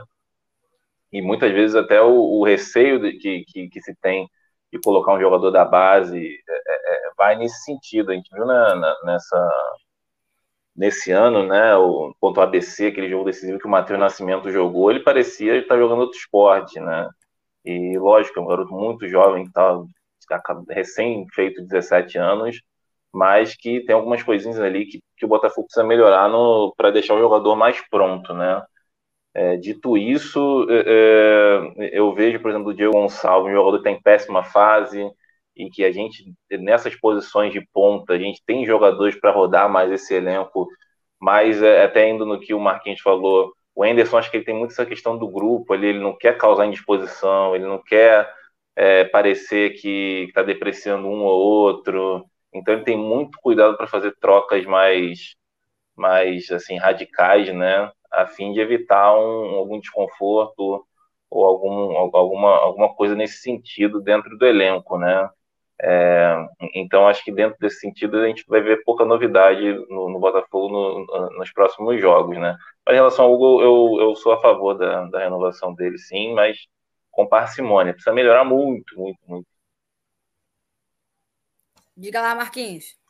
É, eu, eu, eu, também vejo um, um, pouco por esse ângulo também. Acho que vai ser difícil do. O, o que eu gostaria de, de, ver no Anderson Moreira, ele, ele não vai fazer, que é fazer uma variação tática, uma variação de sistema, é reforçar o meio de campo do Botafogo, né? É, é, é vez ou outra é, é, apostar um pouco mais na força física. Ele pode até fazer essa questão que ele vem fazendo estrategicamente, eu acho até que acertadamente quando sai a escalação, a gente chega a se coçar, mas quando a bola rola, a gente dá aquela. Não é não, Matheusinho? Que te dá aquela relaxada. Sai a escalação, é, é, é Jonathan Lemos na direita, Hugo na esquerda. Eu falei, meu Deus do céu, vai dar, vai dar ruim. Aí a coisa acontece. Botafogo joga bem. Então, bacana, eu bato palma para ele. Agora, eu gostaria de ver o Botafogo se impondo do começo ao fim. E se ele simplesmente trocar peças, tirei o Chay, botei outro, tirei o, o Carly, vamos dizer que ele faça isso tenho visto alguns irmãos aqui absolutamente contrários a essa ideia e com um argumento muito sólido, dizendo: olha, os três pontos contra confiança são os mesmos três pontos lá, se, se ganhos, né? Os mesmos três pontos contra o Vasco. Né? E numa, num pior dos cenários, se eu perco do confiança e perco do Vasco, poupando o Carly aqui e não poupando lá, a, a tragédia está feita. Então, quer dizer, é, é, vamos apostar tudo no confiança, vamos apostar. E aí a gente faz as contas, junta os caquinhos e vamos para jogar contra o Vasco. Porra, cara, tô, tô, dentro, é isso aí. Agora, eu aposto na fórmula do jogo de imposição física, que fora de casa o Botafogo não faz, faz dentro de casa. Entendeu? Então, é, é, é jogando com. Eu, eu, gente, eu sei que é repetitivo. Eu, mas se nós, botafoguenses, especialmente os torcedores, não repetirmos, a coisa não acontece. O jogo do Botafogo é. O compromisso primeiro é com a raça, é com a entrega, é com a intensidade. Havendo intensidade, a melhor qualidade do elenco do Botafogo, inclusive até porque do próprio Vasco. Me desculpe, meus irmãos vascaínos aí, né, meus amigos vascaínos, tem um monte deles aí que tem o maior respeito pelo Botafogo. Né? Não sei se é porque eu tenho muito respeito, especialmente pelo Vasco. Os caras, quando vêm falar de Botafogo comigo, eles falam de outra maneira. Nunca esses, esses meus camaradas vascaínos, mas nunca chegaram perto de respeitar o Botafogo perto de mim, pelo menos na minha presença. Então, eu acho que hoje o Botafogo tem um elenco se tirar o Nenê, então, do Vasco, cara, aí não dá nem. Eu acho que não dá nem para comparar. Eu não vejo essa bola toda que nego fala do Marquinhos Gabriel. Eu prefiro o Marco Antônio, sabe? É, é, é aquele Léo Jabá fez uma fumacinha. Eu, eu prefiro o Diego Gonçalves na má fase. Na má fase. Acho mais jogador. Então, eu acho que o Botafogo tem totais condições de passar o carro em cima do confiança, mas todos os dois jogos. E jogo contra o Vasco. E digo mais, tem mais um. Contra Ponte Preta lá. Contra a Ponte Preta lá serão jogos de raça, de imposição física. E o Botafogo, fazendo isso, traz, deixa os três pontos em casa, mole, mole, mole. É, vai lá, Matheus, diga lá o que, que você vê aí, qual, quem você botaria em campo, né? Então, eu já tinha adiantado né, um pouco sobre essa, essa parte do meio campo para frente. Né, eu utilizaria o Navarro, obviamente, como centroavante. Na ponta direita, o Varley ainda né? E utilizaria na ponta esquerda o Marco Antônio. Agora no trio de volantes, o Barreto, Pedro Castro, o Iama fazendo os movimentos né, que eu disse. E na lateral esquerda eu utilizaria o Carlinhos, porque ele faz dois movimentos que eu gosto bastante. Né? Ele consegue muito bem é, é, atuar ali na linha de fundo, podendo fazer o cruzamento, inclusive tem um cruzamento melhor do que o do Hugo, e também consegue fazer aquela infiltração por dentro, onde ele entra na área, inclusive para finalizar. A gente já viu várias situações do Carlinhos fazendo isso, e eu gosto bastante desse movimento, porque aí também dá para deixar o ponta mais aberto em certos momentos, e essa variação só faz com que o adversário fique mais confuso. Então, acho que a, a presença do Carlinhos pode ser importante, pode ser importante, né, na partida contra o Confiança. Aí na zaga, eu, eu né, é, é, utilizaria o Canu e o Gilvan, né, faria essa, pouparia o Carly sim, mas eu entendo completamente que não pouparia o Carly, é que, ao meu ver, você é, é, tirar o Carly desse jogo também não é de respeito ou confiança, é achar que a partida vai ser fácil. Não, é você preservar também um pouco o Carly, que já está fazendo partidas seguidas, né, e também evitar com que ele seja suspenso no, contra, é, é, nesse jogo no, que é um clássico, né, contra o Vasco. E aí na lateral direita, eu utilizaria o Jonathan Lemos. Por quê? Apesar do Daniel Borges ser importante na fase de construção do Botafogo, é, o Jonathan Lemos ele também não deixa esse nível cair tanto, né? Que a gente viu até contra é, é nas partidas, na partida em casa que o, que o Jonathan Lemos jogou. Ele foi bem nos dribles, conseguiu participar ali na fase ofensiva. E na fase defensiva ele me dá mais segurança do que o Daniel Borges. Eu utilizaria ele justamente para prevenir né, essas subidas ao ataque do Confiança. Porque o Confiança muito provavelmente vai tentar fazer essas transições rápidas, né, esses contra-ataques, pelas laterais e procurar esse cruzamento para tentar concluir e, e, fazer um golzinho. E aí, com o Jonathan Lemos na lateral, a gente já consegue ter uma segurança maior na, na é, nessa parte defensiva, né, e o Varley não precisa ter aquela, ter aquela qualidade assim imensa na recomposição, coisa que inclusive está faltando para o Varley.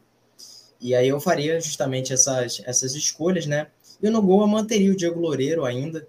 É, eu acho que entre ele e o, e o Douglas Borges, eu acho que o nível assim se manteria, mas eu manteria o Diego Loureiro sim, porque eu acho que ele consegue fazer boas, boas defesas né, em algumas partidas. Tudo bem que o Douglas Borges, quando entrou, não comprometeu, até porque ele também não teve muita chance para comprometer. Né? Fez, fez uma partida ok, mas eu manteria o Diego Loureiro sim, cara. Manteria. Também está traumatizado com aquelas rebatidas dele. Pura né? boa escolha. ah, eu, é, o tiro na mão, ou tiro no pé. É, é, eu vou começar pelo goleiro. Eu acho assim. Né? O pior é sempre quem está jogando. Então, eu tiraria pois o Diego é. Loureiro para a gente ter outra pessoa para culpar. Eu botaria o Douglas Bosch, que eu acho que no momento do Diego Loureiro. O Douglas Bosch também é fraco, mas o Diego Loureiro eu acho as falhas deles mais graves. Nunca critiquei meu mãozinha de madeira, nunca, nunca. Porra. Eu acho as falhas do Diego mais graves que as falhas que o Douglas tinha.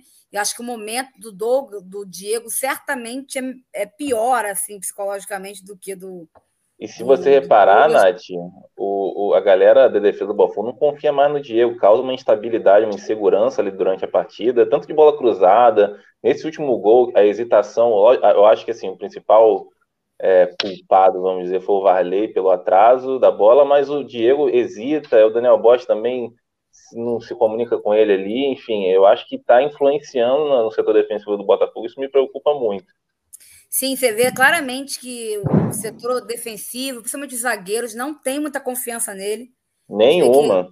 Isso também é um problema, assim. Eu percebo, o último jogo teve um lance, eu não vou lembrar agora direito, mas eu lembro que eu olhei o lance e falei, caraca, claramente o jogador. Teve um lance que o Carly entrou na frente da bola e testou, tirou de Sim. cabeça, raspou de cabeça. Que é, foi esse é. lance que eu olhei e falei, ixi. É, isso aí, é de quem não confia no goleiro.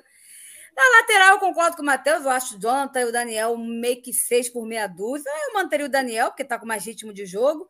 Eu botaria o Carlinhos, com certeza. O Hugo, até não vejo é, com maus olhos a renovação do Hugo, desde que seja por um valor de terceiro reserva da Série A, que eu acho que ele tem que ter, tem que ser. Né? Um jogador da base que pode se potencializar, não sei, mas ele tem que ter um, um, um salário de terceiro reserva da Série A, que é o que ele tem que ser no Botafogo, a, a não, até que ele possa merecer algo maior. Então, se for o caso, para mim está de bom tamanho. A gente tem, fica preocupado né, com, a, com, essas negociações do Botafogo, mas assim, também não vejo com maus olhos. É... E, mas eu iria de Carlinhos, para mim o Carlinhos é o titular. Acho Carlinhos mais equilibrado, inclusive, defensivo e ofensivamente. Acho o Hugo muito desequilibrado nesse sentido. Acho que o Hugo é bom para entrar assim, como ficar no banco e entrar numa necessidade. Acho que o Carlinhos tem que ser o titular. O Carlinhos é uma grata surpresa para mim. Não sei qual seria o nível dele de uma Série A, mas acho que ele foi uma grata surpresa. É, do meio para frente, eu também vou com o Matheus, com uma única diferença. Eu não, eu longe de ser hater do Arley, não sou. Né? Eu sou aquela pessoa que critica o Arley quando ele tem que criticar e elogia quando tem que elogiar. Pela merda que ele fez, pela burrice que ele vai para o banco, que a gente deu uma chance para o Ronald, que eu sei que não é grandes coisas, mas pelo menos ver se ele tem uma chance ali de tentar também se impor, sair ali num contra-ataque, não sei. Acho que o Varley merece um castigo pela burrice dele, vai ser burro assim na ponte que partiu. E aí o povo fica fazendo bullying comigo, porque eu defendi o Varley uma vez, entendeu? Raiva do Varley. Mas assim, eu botaria, eu botaria o Diego no banco, botaria o Marco Antônio, botaria o Ronald na outra ponta. Se não for o, Rony, o Ronald, que seja o Varley, mas botaria, né? E Navarro, obviamente, torcer para o Chay conseguir jogar pelo menos um tempo, né? E aí, caso o Chay não jogue, eu faria, eu iria mais ou menos na lógica do Matheus. Botaria Barreto, Pedro Castro e Oyama mais adiantado para ver se o Oyama conseguia fazer ali um, um falso 10, né? Não tem um falso 9, fazer um falso 10. Enfim, eu acho que, cara, o Botafogo tem totais condições de vencer o confiança. Eu sei que confiança vem embalado, né? Mas assim, uhum. o Botafogo é mais time, tem mais elenco, vai jogar dentro de casa. Eu acho que tudo está a favor do Botafogo. Agora, não é para entrar de salto alto, é para entrar focado. E aí, na questão do Carly, é que eu discordo também. Para mim, o Carly tem que jogar, pelo menos começar jogando, depois a gente vê no que vai dar. Mas assim, não tem, acho que não tem muito como fugir, né? É, é, Botafogo, acho que assim, o problema do Botafogo não conseguir performar bem em casa e não conseguir resultados positivos em casa, é que a gente se obriga a ganhar dentro, né? Então, assim, quando o Botafogo, por exemplo, perdeu pro, pro, pro Havaí, quase gerou uma crise, porque a gente fica sempre nesse desespero que tem que ganhar dentro que a gente não ganha fora. Então, assim, seria muito bom o Botafogo ganhar essa partida contra confiança e começar a ganhar as partidas fora. Preferência Brasil e Ponte Preta, que são teoricamente jogos mais fáceis de se ganhar fora. E o Vasquinho, que a gente deu uma a pauladinha de 1 a 0 no Vasquinho já está de bom tamanho, para a gente já encaminhar bem aí essa classificação. Meninos, duas horas já de live, né? Vamos, vamos partir? Nath, eu, eu, eu tô ficando marcado, resenha que eu entro leva mais de duas horas. Porra. a culpa é sua, já descobriu que culpado. Pô, não tá paga nem a cerveja, Nath. Tem que ter, pô, para papo acabei, desse, tem que ter a cervejinha. Acabei com duas garrafas de cerveja. Próximo a gente vai combinar não me convidar aí. amanhã, não, que senão o couro come também. Vamos fazer. Aí, tá, ó, ó. Marquinhos já tá se convidando, ó. Me chama, Porra, me chama. comprei duas garrafas de vinho, Nath. O danado não vai me chamar? Ai, Marquinhos, tu para de graça, que o link tá lá, é só entrar. Pode entrar à vontade. Tadinho, tá. Pô, vai ter que me aturar, pô. Tá vendo?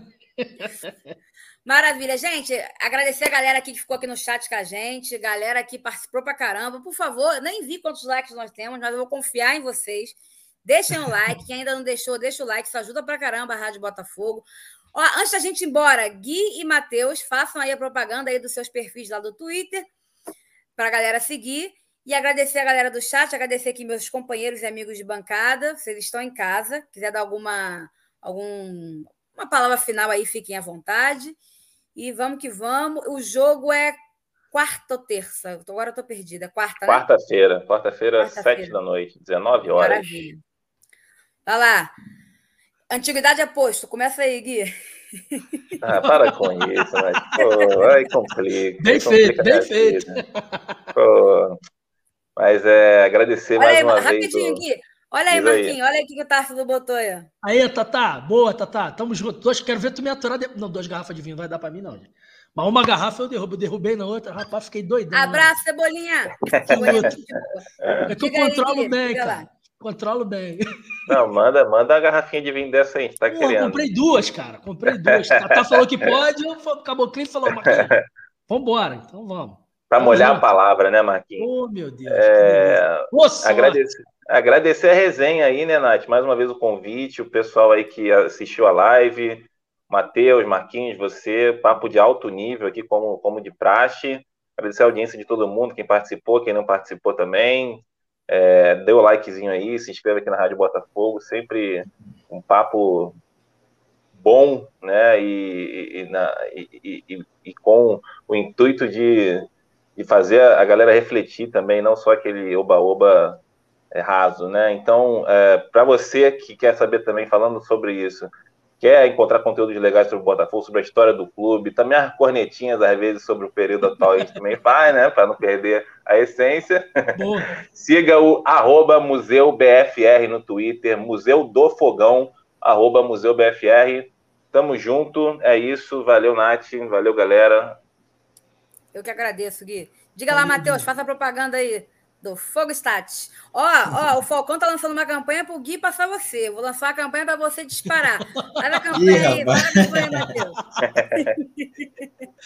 A semente da discórdia, Nath. Pô, que isso, vamos crescer juntos, vamos crescer juntos. Mas, gente, muito obrigado, Nath, pelo, pela moral. É, agradecer também o Gui pela presença. E agradecer também por mais uma live, né, com o Marquinhos, uma honra, gente fina demais. Pô, valeu, Matheus. E, e falar para a galera também que a corneta do, do, do Gui é de qualidade, a corneta boa. Verdade, Podem seguir verdade. à vontade. Boa, boa, boa. e é isso, se vocês gostaram também de mim, cara, eu estou presente lá no Twitter, também estou presente agora no Instagram, arroba Fogostat ah, nas duas redes. E isso, estou presente agora numa rede nova. Estou aprendendo ainda como mexer, sou meio burrinho no Instagram, mas a gente dá um jeito. Aí, só para responder canal lá do, do canal Edson, lá no Twitch, como é que tá? É, a gente deu uma paradinha, né? Porque eu e o Gui ficamos muito atarefados, mas a gente tá, vai, a gente tá com o projetinho aí, vamos voltar com tudo. Show de bola. E, e só para responder uma dúvida do Edson, né? Que ele tinha perguntado para mim quantas vitórias que o Botafogo teve fora de casa na Série B de 2015. Aí eu falei umas três vezes, nas três eu esqueci de comentar, de responder, mas só respondendo ele, o Botafogo venceu 10 jogos. O Botafogo foi o melhor visitante né, da Série B 2015. Então tá a resposta. Espero que a gente consiga pelo menos chegar um pouco um pertinho disso, né, um pouco perto disso até o final da Série B, porque vai ajudar bastante a gente, vai aliviar esse peso né, que a gente tem de, de, da obrigação de vencer dentro de casa. Mas é isso, rapaziada. Espero que tenham gostado do papo, porque eu gostei muito. E vamos vencer a próxima partida contra o Confiança. Gente, Fomos, um abraço para a galera aí, tamo junto. Amanhã, ó, amanhã tem Tarsilo Delfim na área, já apareceu aqui no chat aqui. Ele falou que ele é o Marquinhos, eu não, sei exatamente se a escala é exatamente essa, mas vai estar tá ele, Marquinhos e deve ter mais é. alguém. Com certeza vai ser papo de muita qualidade e tamo junto.